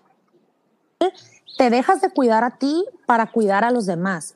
Y llega un momento en que estás vacía, Ana de que tú ya no tienes, o sea, tú no, hay una frase en inglés que se, que dice, you can't pour from an empty cup, o sea, tú no puedes uh -huh. llenar otras tazas si tú estás vacía, o sea, de una taza vacía o de una jarra Ajá. vacía, ¿no? Entonces, sí. digo, no sé si lo traduje bien, pero al sí, final sí, es se eso. Entiende, se entiende el punto. Si tú no tienes más que dar porque no cultivas nada en ti, porque no te cuidas, porque no eh, eh, cumples tus metas, tus sueños, porque te olvidas de quién eres antes de que fueras mamá, llega un momento en que ya no tienes nada y al final eso también es descuidar a tus hijos, porque es una, te conviertes en una mamá triste, en una mamá resentida, o sea, en una mamá, este, que, que al final... frustrada, ¿no? También, frustrada o sea, que... y, y todo eso se lo transmites a tus hijos. Y lo mejor que pueden tener tus hijos de la manera que sea, y es lo que yo siempre les digo, es que tengan una mamá feliz. Lo que le haga feliz a cada quien. Si a ti te hace feliz trabajar, si a ti te hace feliz tener un hobby, si a ti te hace feliz hacer ejercicio, si, lo que sea que te haga feliz. Exacto. Si tú eres feliz, tus hijos van a ser felices. Y esa es la clave. O sea, al final, eh, obviamente teniendo un equilibrio, pero sí es muy importante cultivar y hacer y, y, tú llenarte constantemente, como sea que necesites llenarte. Fíjate con las... que acabas de dar en, un, en el clavo, o sea, para mí yo creo, porque yo siempre como que lo relacioné siempre con, con tener, con tener un, un, negocio o tener un trabajo o tener algún tipo de carrera o profesión o algo, ¿no? Uh -huh. Pero ahorita que lo estás mencionando, sí es cierto, o sea, no se trata, eso yo, lo, yo es lo que yo transmito porque eso es lo que ha sido mi enfoque, ¿no? Yo me he enfocado mucho en mi carrera profesional, en mi crecimiento y mi desarrollo laboral, pero, pero también hay muchas mamás que son mamás de tiempo completo y que son fitness. O sea, también sí es cierto, o sea, me quedé pensando, hay mamás que su tiempo de ella, su tiempo de, de, de sí, de, de, de, nutrirse, de quererse, de amarse, de darse su hora, es haciendo ejercicio. Ajá, y, exacto. Y, y sí es cierto, usted tiene razón, cualquier cosa que te llene ese, ese, que, que, que, riegue tu plantita, pues que, riegue, que, le eches, que le eches agüita a tu corazoncito para que siga floreciendo y que tú con esas florecitas puedas seguir este, alimentando y nutriendo a, tus, a las plantitas de los corazones de tus hijos y así, ¿no? O sea, es cierto lo que dices, ese es el punto, viste exactamente en, el, en Exacto, la clave. es hacerte feliz, cualquier cosa que te haga feliz. A todos, todos tenemos eh, sueños y metas y aspiraciones distintas, pero es bien importante regar tu plantita, como dijiste tú, porque si no, Ajá. no vas a poder regar, o sea, no vas a poder dar darle agua a las plantitas de tus hijos. Y, el, y sea lo que sea. Y, y, ahí es donde entra el cuidado personal, pues que es algo que siento yo que las mamás, por volcarnos a veces en nuestros hijos, por culpas y por comentarios de otra gente, por parte del mom shaming, de que te están diciendo, no, pues es que mira, que tú, al final, el mom shaming nunca se va a acabar. Si te quedas en tu casa, que porque te quedas en tu casa. Que si te vas a trabajar, que porque vas a trabajar. Que sí, porque. Que si contrataste un coach, porque contrataste un coach. Exacto. Que sí, porque hasta mi mamá me hizo a mí mom shaming, ahora que lo ah, pienso. Sí. Se, se, reía de mí porque iba a las clases estas pronatales. O sea, de verdad le daba risa, pues era como que jaja, o sea, estás pagando como si fueras rica, me acuerdo que me dijo, como si fueras rica, me dijo, si todo el mundo tiene, todo el mundo tiene hijos, ¿para qué vas a ir a clases de eso? Ni al caso, y se reía, o sea, se reía de mí. Sí. Y le tocó al Sergio no estar en la última sesión porque estaba él tomando un diplomado en ese tiempo. Y, y le dije, mamá, ¿vas conmigo Mexicali? O sea, me dejó que me fuera manejando sola porque ella no iba a ir conmigo a eso, pues. O sea, no iba a perder su preciado tiempo en esas mensadas, pues, de cuenta, casi, casi así me, me dijo. Y, y, luego ya que llegó la hora de parir, pues, pues ahí te enseñan a pujar. O sea, básicamente yo creo que lo que más me aprendí en ese punto fue que cuando llegara la hora del parto yo pudiera parir porque me enseñó cómo contra, con las contracciones y todo ese show. Uno total que parí en dos pujidos. O sea, pujé dos veces y nació la niña. O sea, me empecé a parir, no sé, a la una y a la una cuarenta y cinco ya había nacido. Ay, qué padre, bendita. O sí, sea, sí, sí, pues, o sea, fue súper rápido. Que batalla muchísimo. Y es que esos cursos, esos cursos, perdón, realmente son importantes. O sea, porque así. Para mí, sí. Sí, así hay gente que no los ha tomado y ha batallado, igual como los cursos de lactancia, que la gente puede decir, oye, es que es algo que se te debe dar natural. A lo mejor habemos personas a las que no, no se nos da natural. O sea, a lo mejor habemos personas y mi idea es que mucha información nunca está de más y preparación nunca está de más. Yo prefiero estar más preparada, o sea, y, que tiene que no utilice esa información que a la hora de la hora me falte preparación. Exactamente. Es, que de todos modos, mira, de todos modos la maternidad se reduce a improvisar. Ajá. Todos, los, todos los momentos tienes que saber qué hacer en ese instante, pues ¿sabes? son cosas que no, no, no, no es como que hay un, un, manual que realmente te sirva paso a paso, pero te da las herramientas para saber qué hacer en caso de. O sea, en mi caso, por ejemplo, yo sí me acuerdo que, que, que yo sabía que a lo mejor ocupaba cesárea, porque eso es algo muy normal, ¿no? O sea, tú no puedes decidir si vas a tener tu bebé de parto natural o si lo vas a tener que tener en cesárea, eso lo decía el doctor a la hora de la hora. Entonces, pero pues por si acaso yo ya sabía pujar. Porque era lo que yo, yo, si se llegara el momento en el que yo tuviera que tener un parto y luego se complicara porque yo no supe empujar como tenía que empujar y el bebé se quedó atorado en el canal del cervix y si es un cagadero me tuvieron que hacer cesárea al final de cuentas, o sea, dije, no, pues, o sea, mínimo que por mí no quede, esa parte sí la voy a saber. Y se llegó la hora del momento y sí, y sí lo pude hacer. Lo mismo con la, la, lactancia, se tiene que dar natural, pero a lo mejor a mí no se me va a dar natural. Y si alguien está que me diga, mira, si acuestas a tu bebé en la cuna a tal hora, y va a llorar poquito, pero o te va dando como que esto puede pasar, puede pasar esto, puede pasar esto, y tú ya sabes pues cómo reaccionar, no que tú sola quieres hacer todo y sin tener ningún tipo de información, ningún tipo de guía, pues no se puede, o sea. Exacto, no al, al, final esa toda esa información siento yo que te hace sentir más segura de cierta forma. Exactamente. Y no está de más, o sea, a, al final cada quien decide, pero no está de más eh, y, y es importante que no se dejen llevar y es lo que siempre digo, o sea, al, uno como mamá decide, hasta desde que estás embarazada, tú decides qué es lo que quieres, es tu maternidad, es tu hijo, es tu vida. Tú eres la que decide qué es lo que quieres hacer con tu vida, con tu cuerpo, con tu hijo, con todo. Y eso, ahí es donde viene que como esa fuerza, digamos, que debes de tener como mamá y que viene también de conocerte y de cuidarte. Entonces, y de hacer lo que te haga feliz. O sea, en la medida que, que, que conozcas cómo eres, qué tipo de mamá eres, qué te gusta, qué no te gusta, qué estás dispuesta a hacer y qué no, este, vas a ser mejor mamá para tus hijos porque al final vas a estar más feliz y más tranquila. Que eso es lo que necesitan los niños. Amor y tranquilidad y una mamá que los acompañe. Segura y confiada de sí misma, ¿no? Porque Exacto. yo también creo que si tienes una mamá que siempre tiene miedo, que siempre está dudosa, que siempre está desconfiada, pues eso es lo que le vas a transmitir a tus hijos y al fin de cuentas los, los niños aprenden lo que ven. O sea, el ejemplo pues es lo que, lo, ellos copian todo lo que ven. Nosotros les podemos decir misa, pero si no coincide lo que le decimos con lo que hacemos, yo le puedo decir, sí, ten confianza en ti misma, estés segura de sí misma y a mí me ve toda paniqueada, me ve toda histérica, Exacto. me ve asustada, pues ¿cómo, cómo quiere que esté segura de mí misma si ella está toda asustada y es la grande, es la adulta, es la mamá. Entonces, Exactamente. Sí, oh, quiero que seas muy feliz, quiero que seas muy feliz, pero tú siempre estás histérico, siempre estás de mal humor, siempre estás enojado, siempre. ¿Cómo? Pues, Exacto. ¿cómo quieres que yo sea feliz si tú te estoy viendo a ti este, de mal humor todo el tiempo? Cansado. Desmoronándote tiempo. por lo que Ajá. sea. Exacto. Ajá. Y eso es algo, eso yo creo que ha sido algo, y, y lo he dicho varias veces también, que ha sido, yo creo que mi mayor aprendizaje cuando yo me convertí en mamá. No, yo creo que en toda mi vida yo nunca había aprendido tantas cosas hasta que tuve hijos, tantas cosas de mí, porque a mí me abrió, o sea, no sé si a todo el mundo le pase, pero a mí me abrió como todo el mundo de mis traumas y mis heridas y ah, mis cosas que yo tenía que trabajar y fue como a la madre, no soy la persona que yo pensaba que era y tengo un chorro de cosas que trabajar y las empiezas a trabajar por tus hijos, porque te das cuenta y dices, yo no quiero que mis hijos vean esto, yo no quiero que mis hijos aprendan esto. Entonces, como dices tú, yo no puedo decirle a mis hijos, a mi hija, por ejemplo, como mujer y decirle, oye, quiero que seas una mujer fuerte y segura de ti misma y que no, y que, y que te des valor y todo, cuando yo no lo hago, cuando yo no me doy valor, yo no me quiero, yo no me cuido, yo no, nada.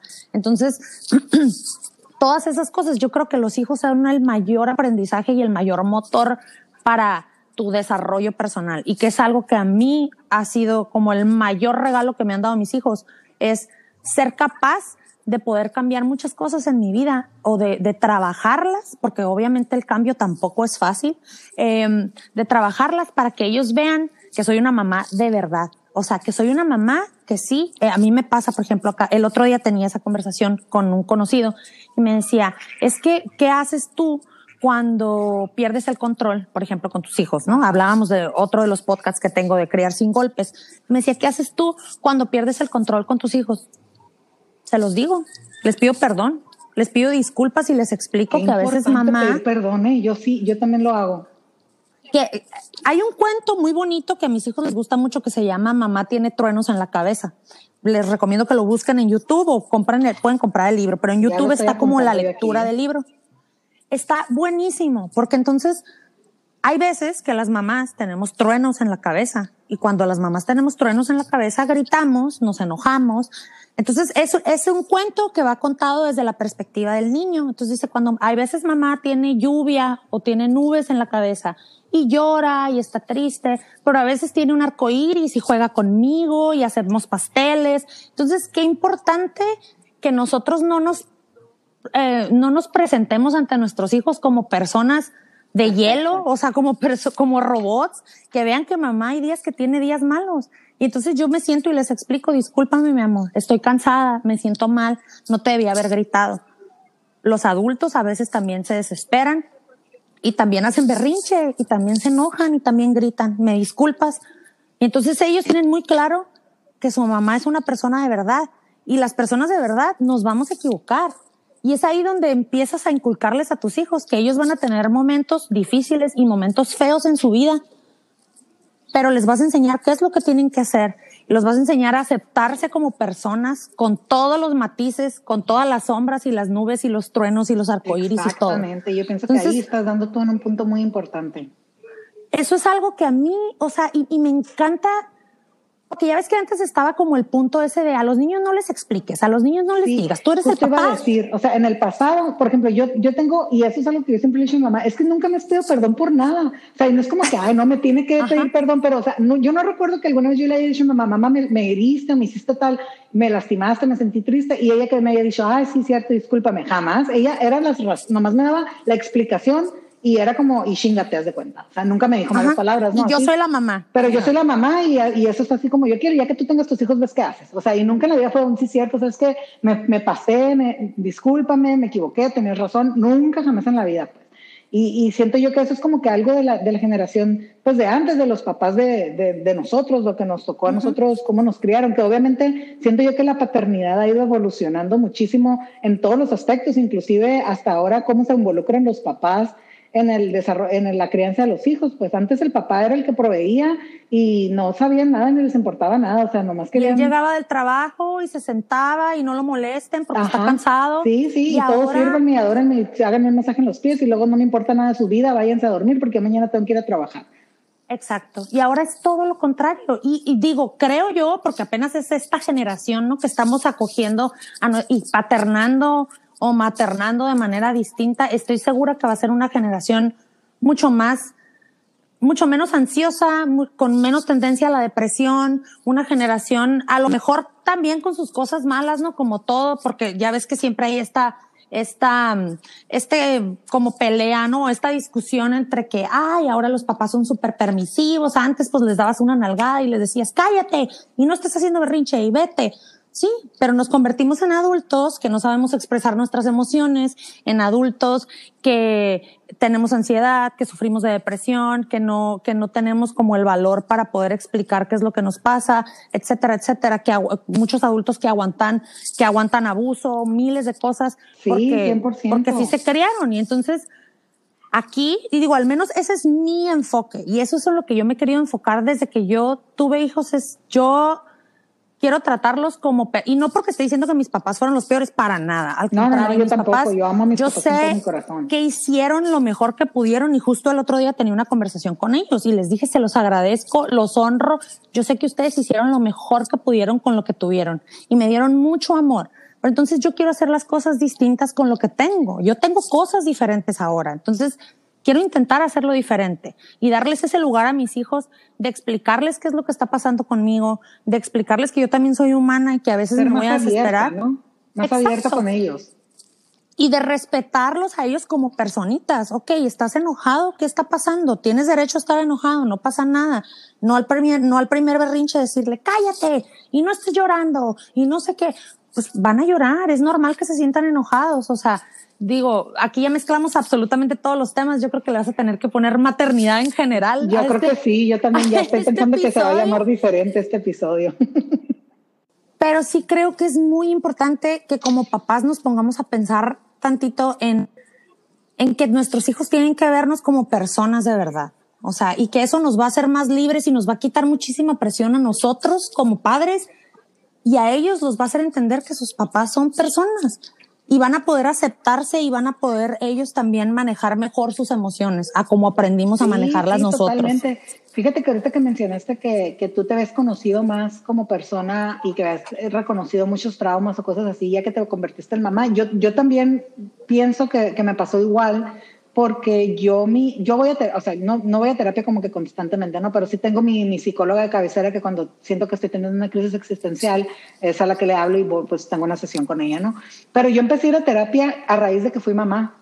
O sea, de que llegó un punto en el que me di cuenta que estaba repitiendo ciertos patrones y el otro día platicando con mis hermanos me dijeron que, que estaban riendo, pero con orgullo me dijeron que estaban como, no sé, estaba la conversación ahí y les dije, no, es que yo reconozco este defecto de mi mamá en mí y reconozco este defecto de mi papá en mí. Entonces se mezclan y se hace un pinche, una pinche bomba, pues porque tengo el defecto de mi papá, el defecto de mi mamá y luego mis hermanos empezaron a reír y luego, qué, qué chingón me dijeron que, que tengas esa, esa mente de, de aceptar que hay un defecto que no te gusta sin tener que decir como que no, yo soy perfecta y mis papás también son perfectos y todo está bien y no pasa nada y que lo, y que lo quieras trabajar para mejorar y para ser mejor para, para la Ana Victoria, ¿no? Porque mis hermanos, pues como tíos que no tienen hijos, estábamos platicando de eso y, y salió el tema y dije yo, sí es cierto, o sea, qué padre que yo he tenido, y eso me lo reconozco yo sola, no sé si cuente que yo sola me dé una palmadita. Ah, claro, claro que y cuenta. diga que, que se me hace padre también, sí es cierto, pues, o sea, decir, tengo estos defectos que no, que yo sé que no los puedo perfeccionar porque no soy perfecta, pero a lo mejor controlarlos, pues, para que no se salgan de control y al fin de cuentas no crear esa, esa bomba y ser la mamá que siempre tenga tronos en la cabeza. Exacto. Porque, pues, trabajándolos, Ajá, y eso tú la terapia me ha dado, me ha dado, perdón que te, que te Ah, no, interrumpa, dime. nada más ya para terminar, que la terapia me ha dado esas herramientas para poderlo empezar yo a, a reconocer. En cuanto empiezo a sentir esa, esa emoción, ya sé qué está pasando y como que logro yo misma, la reconozco y la logro controlar. La siento, la vivo y la dejo ir para que no sea la que me esté controlando ella a mí y estar perdiendo los estribos o, o la paciencia o el control cuando, cuando llega a mí esa, esa emoción, ¿no? Exactamente, y de eso se trata. Y lo más importante, Ana, es que eso lo ve tu hija. Que ese esfuerzo y ese trabajo lo ve tu hija. Entonces, ellos van a crecer también aprendiendo que hay cosas que se pueden mejorar de uno mismo y que no pasa nada, que te tienes que aceptar y que te tienes que querer como eres, pero eso no quiere decir, ay, pues me acepto y me quiero y entonces ya nunca trabajo en nada mío. Al contrario. Exactamente. ¿No? Es diferente decir, sí, me quiero y me acepto, pero sé que puedo pulir muchas áreas, sé que puedo este, mejorar en muchos aspectos y que a veces, eh, pues yo pienso ¿no? que antes estaba muy mal visto el, el- el ir a terapia, era como que, uy, voy a terapia y era el tabú, no, no sabes que lo están llevando a terapia y, y ¿por qué no? Está, está loquito. O sea, siempre era como que era el, el, el, entre voces, no yo me acuerdo en la prepa haber mencionado así de que no, pues fulanito va a terapia, ¿a poco? ¿Por qué? ¿Qué le pasó? Y ya tenías que relacionarlo con un trauma bien intenso, ¿no? O sea, o estaba en depresión o alguna cosa muy intensa, cuando en realidad no es necesario que llegues a tocar tanto fondo como para que tú reconozcas, ah, me caería bien platicar con una persona neutral que, que sabe mucho sobre trastornos mentales y que me pueda a lo mejor dar una guianza en la vida, ¿no? O sea, una guía en la, en la vida. Entonces, es lo que, lo que comentaba yo en uno de los episodios donde hablé de la Britney Spears, que dije yo, es que, es que tendríamos que todos que, empezarle a quitar ese tabú, a ir a, a, trabajar en, nuestro, en nuestra persona, en nuestro ser, en nuestro espíritu, así como, como ejercitamos nuestro cuerpo, comemos saludable o lo cuidamos en otros aspectos, nuestra mente también es bien importante, y más como mamá, porque con esa mente estás criando a otras personas. Exactamente, viste también en el clavo, o sea, más como mamá, porque con esa mente estás haciéndote cargo de los demás y, y volvemos a lo mismo, que es un súper cliché. Si tú no estás bien, tus hijos no van a estar bien. O sea, no importa lo que hagas, no importa que seas la mamá perfecta, la Brie Van de Camp, que siempre todo, tiene todo perfecto. Tus hijos te necesitan a ti emocionalmente. Sí, exactamente. y que puedas estar presente, pues, o sea, siento yo que, que, a veces nos perdemos en los, en los sentimientos. Yo vuelvo a lo mismo, ¿no? Para mí el año este de la pandemia fue el año en el que yo he sentido más conexión con mis, con mis demonios, por decirlo de un modo. O sea, con, como que es cuando más, más down me he sentido en mi vida. Porque como vuelvo a lo mismo, yo soy, yo soy, yo soy fuego. O sea, si yo me puedo describir como un elemento, yo me voy a decir así, porque yo siempre estoy este, en friega, siempre estoy como que muy intensa, todo lo vivo muy intenso, hasta un video musical, puedo estar viendo un video musical y estar sacando yo todo un análisis y entendiendo, mira, es que sí, la canción tiene mucho que ver y mira cómo ahí está muy intensa. Entonces, entonces por lo mismo me dio mucho que me aislaran de la sociedad y que me dejaran sin ir a trabajar por meses, que tuviera que estar en mi casa con una vida repetitiva todo el tiempo, sí me dio mucho. Entonces ahí fue donde dije yo, otra vez, o sea, dije, no, pues no puedo ir a terapia porque no puedo ir, pero pues, ¿qué onda? ¿Me, me atiende por videollamada o qué? No, pues sí, me dijo, por WhatsApp estaba consultando yo a mi, a mi terapeuta porque realmente lo he necesitado. Claro. O sea, y, y, siento yo que eso también Ana Victoria lo ha vivido, pues pobrecita ella que, que ha tenido que vivir la pandemia desde su perspectiva, siendo hija única, niña sola en su casa, o sea, como que nos ha, ella y yo nos hemos hecho compañía en nuestras depresiones, pues porque, porque somos así, y, y Sergio pues también, ¿no? que nos tiene que lidiar a las dos mujeres que tiene ahí en su casa, pero pero siento yo que sí es bien importante reconocer, sabes que no estoy bien, ocupo ayuda de alguien que no sean mis amigas, porque mis amigas me van a dar por el lado o, no van a ser parciales, pues. Exacto. Yo ocupo alguien que sea, yo ocupo alguien que sea imparcial para que me pueda decir, sabes que aquí le estás ganando y aquí lo puedes mejorar. Exacto, exactamente. Y es bien importante, es que mira, este año lo que lo que hizo este año fue que nos quitó las distracciones. O sea, uno estaba tan distraído con su vida, con su trabajo, y no, no lo digo distracciones como si fuera algo malo, pero nos quitó, nos dio ese momento de, ok, aquí estás encerrado en tu casa, ve todo a tu alrededor, o sea, vas a tener que estar contigo mismo a huevo.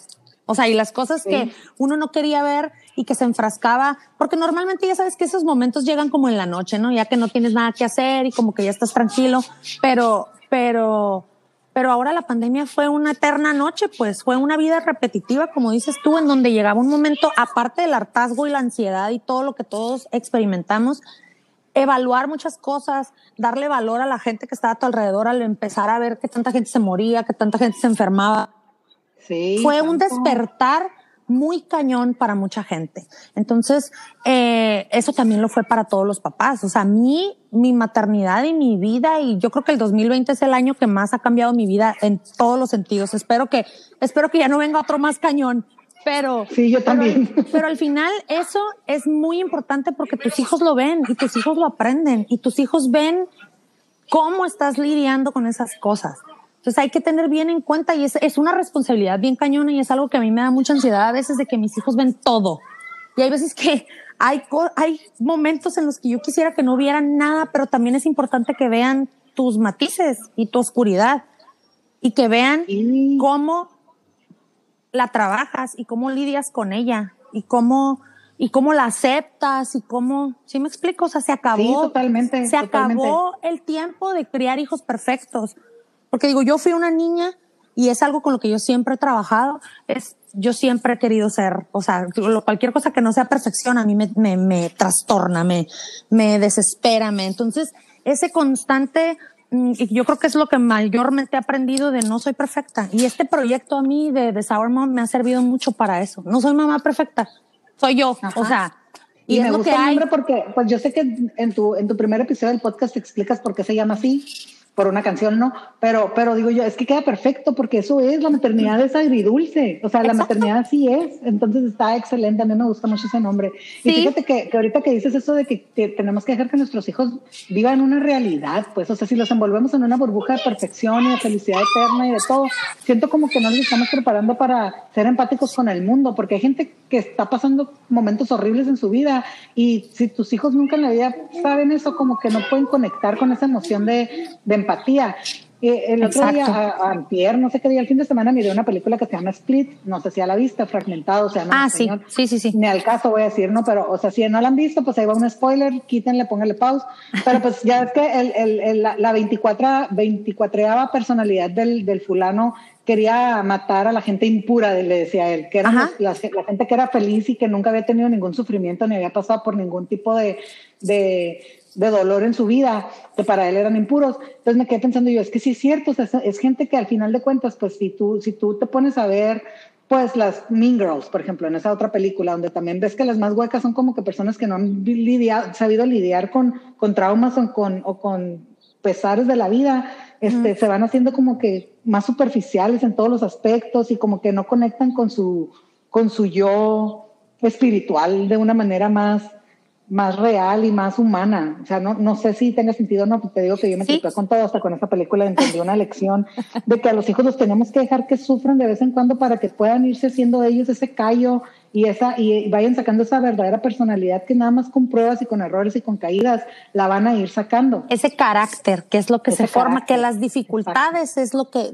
son las que lo que forman el carácter, esa fuerza. Exactamente. Como cuando te pasa algo súper cañón y dices que yo no sabía que podía ser tan fuerte, pues claro que no, pero, pero al final ahí lo tienes, todo está dentro de ti. Pero si siempre has vivido en una burbuja, no desarrollas absolutamente nada de esto. Exacto. Entonces sí, muy, muy cierto. La maternidad es un, una montaña rusa y súper agridulce. Yo creo, fíjate, yo no lo, yo no lo había, eh, yo no lo puse el nombre por eso, yo lo puse porque yo tenía un blog hace mucho, yo siempre he sentido que yo soy esa persona agridulce en mi vida. O sea, como que sí soy muy tierna y muy buena, pero tengo un humor muy pesado y muy negro y a veces soy muy buena persona y a veces no tanto que es algo yo siento que yo también soy así. Que es algo en lo que he trabajado mucho este, este último año en aceptar de que no, pues la verdad es que no eres tan buena persona como tú pensabas, ¿no? O sea, y, pues sí, digo, entonces de ahí totalmente entiendo de que, de que yo, yo quiero eh, mostrar, digamos, esta mamá que sí, pues es agridulce porque pues a veces sí tiene arcoíris en la cabeza, pero a veces tiene truenos y a veces tiene nubes y no pasa nada. O sea, esa es la realidad. No podemos seguir pintando la maternidad como que todo es precioso y bonito y con filtro y todo perfecto, cuando pues no es así. Porque lo único que pasa es que hay personas que están viviendo una maternidad distinta, llorando en su casa, porque ellos no pueden hacerlo, porque era lo que a mí me pasaba, que yo decía, la madre, o sea, todo mundo, para todo mundo parece muy fácil, ¿por qué para mí no es? hay algo mal sí, conmigo. Porque obviamente a las redes sociales todos vamos a querer subir siempre el lado bonito, ¿no? O sea, todos vamos a querer subir cuando, o sea, cuando te ves la más pintada, cuando tú y tu niña traen la ropa combinada, porque yo hice eso mucho cuando era la niña. Y se vale. Y te ves a la fecha. Pero, pero nunca lo vi como, como dices tú, pues, o sea, yo estaba compartiendo obviamente la, la maternidad feliz porque pues eso es al fin de cuentas lo que uno cree que quiere mostrar en las redes sociales, cuando en realidad también pudiéramos tomar, o sea, subir una foto de ella y yo echadas en la cama viendo una película. Es un momento feliz, nomás nos vemos menos glamorosas. O sea, no, no necesariamente siempre tiene que ser todo perfecto, todo de cierto modo, no sé cómo explicarlo. ¿no? Pero, Pero al final es algo natural de los seres humanos, ¿no? Siempre querer compartir lo mejor de nosotros. O sea, y eso es natural. Lo importante aquí es que las personas que estamos del otro lado de la pantalla sepamos que, que, no, que está curado ese contenido, o sea, que, que no es la realidad. Que, que, sí pasa que hay muchas personas que no lo entendemos y con la maternidad pasa lo mismo. O sea, yo no lograba entender cómo todo el mundo me contaba maravillas porque pues nadie me contó, sí, o sea, va a haber veces que te van a sangrar los pezones y vas a estar llorando y no va, y de todas maneras vas a tener que darle pecho a tu bebé. O sea, y, así es. Daniela, es que también está mal que digas eso. O sea, si, si andas por la vida diciendo qué tan difícil es la maternidad, van a decir, pues güey, ¿para qué tienes no, pues, hijos? Exacto. Eh, aguántate, es tu problema. No, no te estés quejando tanto. O, no sé cómo, o sea, como que no, no pueden ver como que no nos estamos quejando, porque si no tienen hijos no pueden entender el sentimiento, porque es un sentimiento agridulce. Es un sentimiento muy complejo que va más allá de decir, me arrepiento de haber tenido hijos. Claro que no. Es una putiza. Sí, sí es una putiza. Pero no me arrepiento. Es lo máximo que me ha pasado en la vida también hay mil cosas bonitas y es lo que yo siempre digo. Una vez alguien me comentó a mí y me dice, oye, es que tu, tu Instagram parece de quejitas, o sea, parece que siempre te estás quejando. Y me acuerdo que le, y me acuerdo que le expliqué, le dije, no, lo que pasa es que, o sea, esa es como la finalidad, digo, no la finalidad era que siempre me estuviera quejando, sino esa es la finalidad de este Instagram, o sea, de este proyecto, que a lo mejor sé que hay muchos perfiles que ya comparten todo lo bueno y maravilloso y bonito de la vida, de la maternidad, pero también quisiera yo ser esa persona que con la, la, la que se pudiera reír de lo que pasa, la que pudiera hacer a lo mejor bromas un poco inapropiadas que solamente los papás iban a entender, la que pudiera decir a la madre, o sea, este día estoy hasta la madre y no quiero hacer nada. Y no necesariamente, como dices tú, o sea, no necesariamente porque te quejes quiere decir que no amas a tus hijos. O sea, dejémonos de esa mentalidad de, de, de hace 50 años donde las abuelitas no podían decir ni tío, porque como dices tú, le decían, ah, pues ¿para qué pariste entonces? ¿No quisiste ser mamá tú? Oye, a ver, no tiene absolutamente nada que ver el hecho de que digas, hay algo e, exacto. Es como esta idea de que pensar que la felicidad es estar feliz como persona trastornada todo el día. Claro que no uno puede ser feliz y saber que en la vida va a haber momentos que a lo mejor no van a ser tan felices, pero eso no te quita la felicidad en general. O sea, la vida y todo está lleno de matices y la maternidad también. O sea, hay cosas hermosísimas y hay cosas que dices, no manches, o sea, esto no me lo esperaba. Y así es como la vida. Que, que así es la vida, ajá, o sea, en, todos, en todos los aspectos de la vida vas a encontrar esos matices, ¿no? O sea, yo también me quedo pensando como el matrimonio, o sea, yo como, como esposa y también te puedo decir, ay, para mí ha sido algo súper difícil, pero que también está lleno de cosas que me han hecho tan mega ultra feliz, pero al mismo tiempo digo como que a la madre es una chinga y tampoco nadie habla de eso, o sea, y, no se puede hablar de eso porque papá pasa a parecer vieja amargada, que o sea, miles de cosas como que nada más, por ejemplo, yo cuando recién me casé, yo me casé a los 22 años, entonces, también fui la primera en estar casada. Entonces, realmente no tenía nadie con quien hablar de mis problemas de esposo porque yo sabía que mis amigas que no estaban casadas no podían entenderme y que podían opinar de una manera muy drástica, a lo mejor por, por lo mismo que no, que no estaban ellas casadas. Entonces, ya conforme mis amigas se fueron casando y que ahora vienen y, me, y se desahogan de cosas, digo yo, sí, ya lo viví.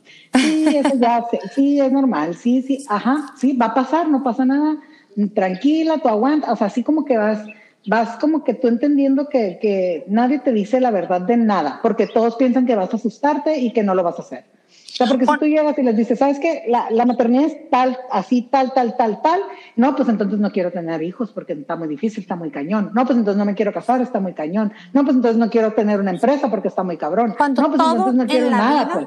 Todo en la vida, todo lo que vale la pena es una chinga. O sea, y cuesta y sangras y lloras y sudas, todo lo que vale la pena en la vida es eso. Lo que pasa es que la gente, los seres humanos tenemos esta fascinación con las cosas que no son de verdad. O sea, con las cosas que parecen bonitas y uno todo lo quiere fácil sin ponerte a pensar que todo lo que vale la pena en la vida es una chinguita y no tiene nada de malo y no lo hace menos valioso ni menos importante, como dices tú, o sea, el matrimonio, por eso hay tantas personas a lo mejor que se divorcian, porque no logran entender que dentro de toda esta relación y este matrimonio hay matices y que a lo mejor esa persona con la que te casaste va a tener momentos malos y momentos muy oscuros y que eso no define todo, ¿sí me explico? Así es, como que tienes que, tienes que poder ver todo desde, desde, un panorama. O sea, si tú sola, yo, yo hablando por mí, yo sola a veces me caigo gorda porque no me habría de caer gordo mi, mi mamá, porque no me habría de caer gorda mi hija, porque no me habría de caer gordo mi esposo, porque no me habría de caer gorda otra gente, si yo sola a veces no me caigo bien. Entonces, es como que aceptar eso, pues es lo que una vez le, le estaba comentando a una amiga porque me estaba, eh, me estaba diciendo que como que no le caía muy bien el esposo de otra amiga. Así, ¿no? es que, ¿sabes creando controversia No, es que le dije, ¿sabes qué? Le dije, en realidad no nos van a caer bien. A mí no me, o sea, a ti no te va a caer bien 100% mi esposo, a mí tu esposo tampoco a lo mejor no me va a caer 100% bien, pero tenemos que entender que los defectos que tienen son defectos que nosotras ya escogimos lidiar y que ya escogimos ¿cómo se puede decir? Este, que ya sabemos, pues no nos casaron sin conocer a nuestros esposos, no nos casaron sin. Como dicen, no te lo sacaste en una rifa.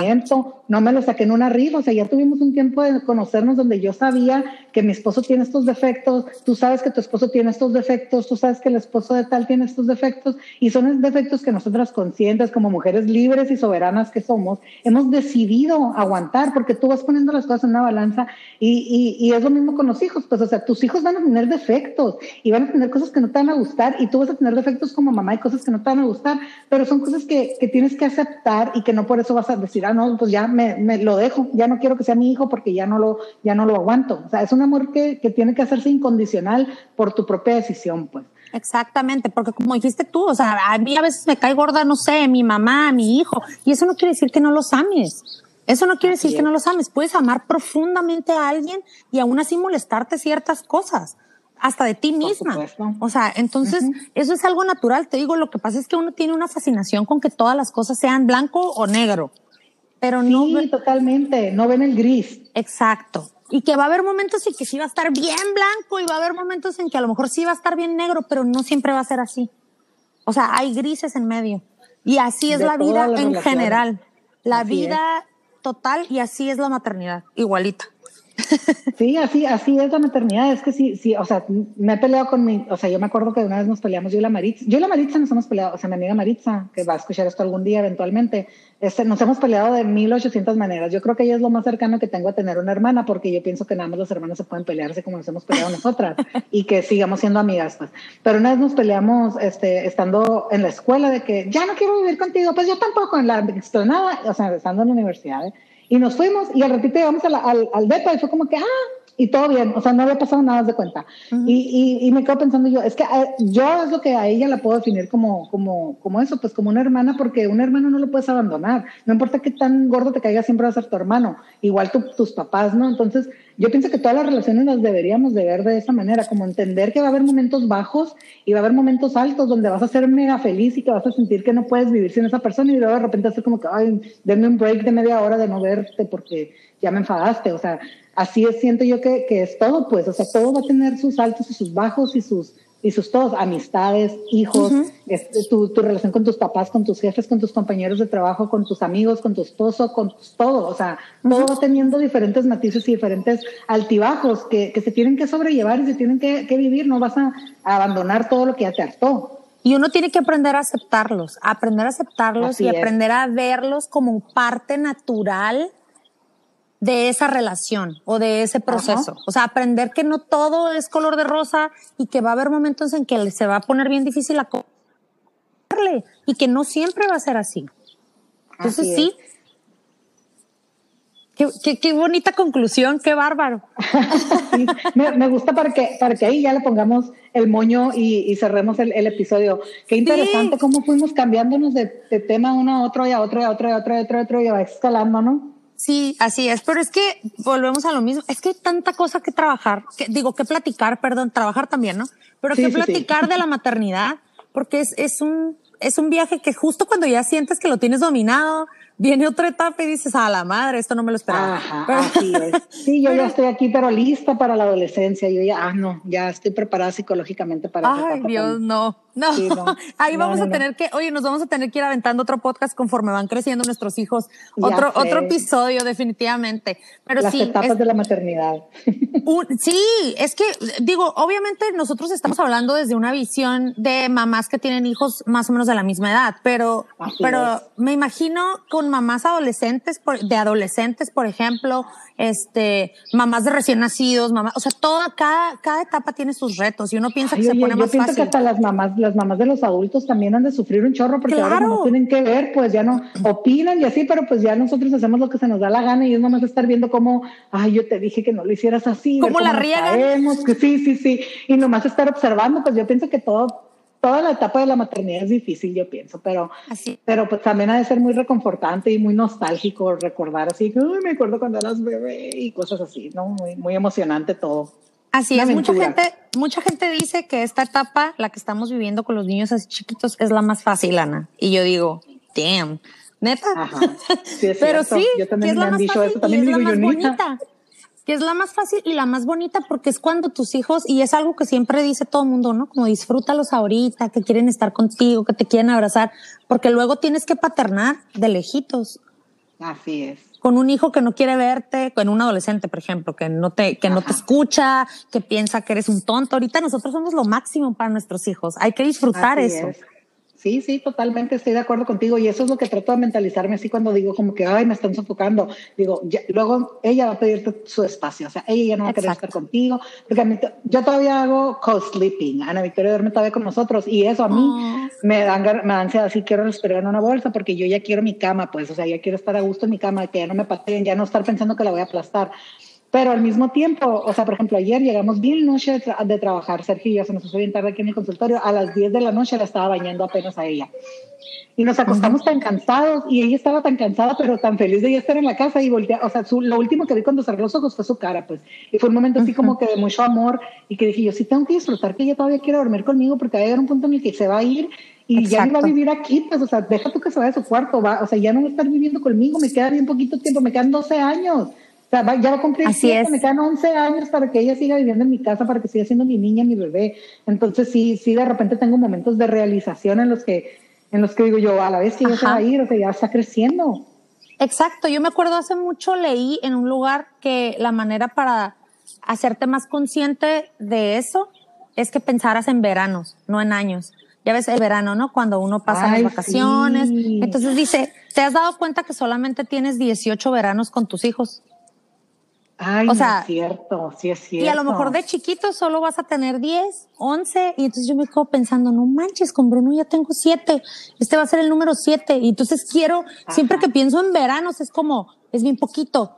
O sea, yo siento que el verano pasado fue hace dos semanas. ¿sí yo también, sí, yo también. Se te pasa el tiempo tan rápido y sé que suena súper cliché. cuando uno tiene los bebés recién nacidos que dices, ¿cuándo se va a acabar esto?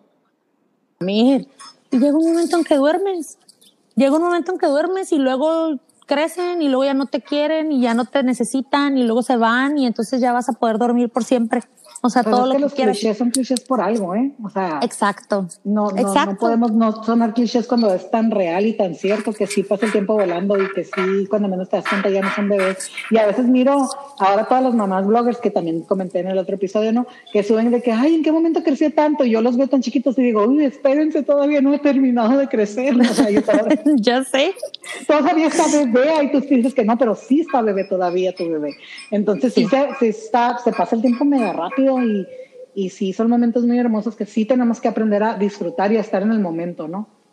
Así es, y es muy difícil a veces con todas las cosas que uno trae en la cabeza, pero sí pensar, yo siempre trato cuando ya, así como dices tú, cuando ya me tienen hasta el gorro de que yo quisiera salir corriendo, es como, me faltan poquitos veranos, o sea, me faltan poquitos veranos. Y voy a desperdiciar este tiempo este, es como, ese es como mi mantra para regresarme al presente, haz de cuenta así. Que digo, no siempre se puede, no, tampoco se trata de que nunca te pongan hasta la madre de tus hijos, eso es, eso es inevitable. Pero sí tratar de recordarnos que el tiempo se pasa, o sea, y que esto es momentáneo, todo, todo es momentáneo. Sí, y va a llegar un momento. También, también lo que está muy cliché, perdón que te interrumpa, es, eso de que, de que todo pasa. O sea, es una, es una frase que, que veo mucho todo pasa, y si es cierto, todo pasa, lo bueno pasa, lo malo pasa, o sea, son etapas que, que vienen y que, y que se van, o sea, así como llegan, se van. Así es. Y uno, lo que pasa es que uno está inmerso en ese momento y dices, a la madre, esto nunca se va a acabar, tanto malo como bueno, ¿no? Sobre todo lo malo, ¿no? Ajá, sí. Que estás pasando por algo muy feo y dices, a la madre, esto nunca se va a acabar, no es la luz. Y de repente un día te das cuenta y dices, ah, o sea, pasaron ya meses y tú ya estás mejor y ya te sientes mejor. Entonces es, es tratar de siempre recordarnos que, que lo que estamos viviendo ahorita no siempre, o sea, sí es real, pero no va a ser para siempre, pues. Ajá, no es eterno, pues. Y, y, eso, y eso, desde que empecé a pensar así como, como de que eso de que no, no es eterno, ni lo malo, ni lo bueno. Cuando estoy disfrutando algo, digo, ay, no, ya se va a acabar. ya estoy angustiada, sufriendo en adelantado, ¿no? Oye, eso es cosa de gente ansiosa, ¿no? De que a mí también me pasa que estoy en el presente y como, ay, no quiero que se acabe. Mira, disfrútalo, disfrútalo, disfrútalo. Ándale, y yo sí, así como... sí, sí. yo, es que sí, sí, sí, tiendo a ser medio ansiosa, ¿eh? De hecho, mi, mi Mi, sí, sí soy, o sea, sí tengo esa ansiedad, sí, así de, de, todo el tiempo querer como que no, pero, pero no, pues la vida, pues vuelvo a lo mismo. Es naturaleza de persona, es naturaleza de persona acelerada. Creo que todos los que somos así, una amiga dice cueta en la cola y es, es precisamente lo que la gente acelerada tenemos. Cueta en la cola para todo. O sea, intensas así de que todo lo quieres hacer siempre bien, a full. Entonces se vale. Entonces hay que tratar de vivir todos los días y más ahorita que este año nos vino a enseñar que mañana igual no abres los ojos. Darle gracias a Dios todos los días que los abres y a la madre, hoy es un nuevo día, tengo una oportunidad. Así es, sí, no, sí, totalmente, definitivamente. Este, yo sí he tratado de vivir la vida de esa manera, aunque a veces obviamente pues no puedo controlar todos mis sentimientos ni mis emociones, ¿no? Pero sí tratar la mayoría del tiempo de decir, qué bendición estar vivo. O sea, porque esa es la verdad. Qué bendición estar vivo, qué bendición estar con tu familia, qué bendición tener una casa, qué bendición todo, porque todo es, hay que agradecer y, y, y pues así, entre más agradezcas, más consciente te haces de lo que tienes. Sí, me encantó. Este, eso fue tu primer episodio y me acuerdo muchísimo que lo oí y yo así de, ¡ah! Me salió la lagrimita. es verdad, es verdad. O sea, porque yo hay veces que sueno como persona loca cada vez que hablo de eso, pero es que es la verdad. O sea, e, este año a mí me ha enseñado eso, a levantarme como un video, no sé, creo que todo el mundo lo ha visto, que siempre lo, lo circulan para Navidad, ¿no? Que se levanta la persona y que está envuelto en papel de regalo. no, no lo he visto. el, hombre. Ay, lo voy a tener que postear en Instagram. Está buenísimo. Siempre lo ponen para Navidad como para enseñarte que los regalos más importantes de la vida son las cosas más simples. Entonces el hombre se despierta. Se te lo voy a mandar y vas a llorar, estoy segura. Se despierta el hombre y él está envuelto en papel de regalo y su esposa está envuelto en papel de regalo y sus hijos están envueltos en papel de regalo, su café, su carro, su desayuno, entonces, los verdaderos regalos son esas, ah, me puse chinita. Los verdaderos regalos son esas cosas, despertar y ver que está toda tu familia junta, completa, con salud, vivos. Y ya esto se volvió eh, plática motivacional, todo, absolutamente todo. De Mil gracias. Muchísimas gracias por haberme acompañado, Daniela. De verdad me que estuvo muy buena la plática. ¿eh? Ya casi nos aventamos un tres sesiones de podcast, de, de, tres episodios que diga, ahí tú te vas a echar la, la cosa editándolo, pero estoy muy feliz. Espero no sea la única vez y espero ahora yo tenerte invitada conmigo para, para que nos platiques qué es ser una mamá trabajadora. Ay, claro que este, sí, qué padre. Y todos los retos, de verdad, mil gracias, me encantó la plática. Espero que a toda la gente que lo escuche les encante de la misma manera. Sí, cotorrear me encantó, me encantó, me encantó mi primer episodio con invitada, qué padre estuvo. Muchísimas gracias por haber aceptado y por haberme todavía aparte de todo, decirme cómo hacer la, la llamada para que se grabara. Ay, para eso estamos. Aparte, pues. Todo lo que sabemos se tiene que compartir, si no, ¿cuál es el chiste? Sí, muchísimas gracias y pues este, te aviso cuando ya esté, el viernes sale, el viernes sale y muchísimas gracias, muchas gracias. Gracias a ti, mil, mil gracias. Bye. Bye, bye. Eso fue todo por hoy. Muchas gracias a todos los que escucharon este episodio tan mega largo. Espero que les haya gustado y los invito a que nos compartan en sus redes sociales o con sus amigos para que más gente nos escuche. Les agradezco todos los mensajes que me llegan cada semana y todas las menciones, todas las veces que me comparten. Los invito a visitar también eh, el Instagram de The Sour Mom y también su podcast. Muchas gracias, nos vemos la otra semana. Bye.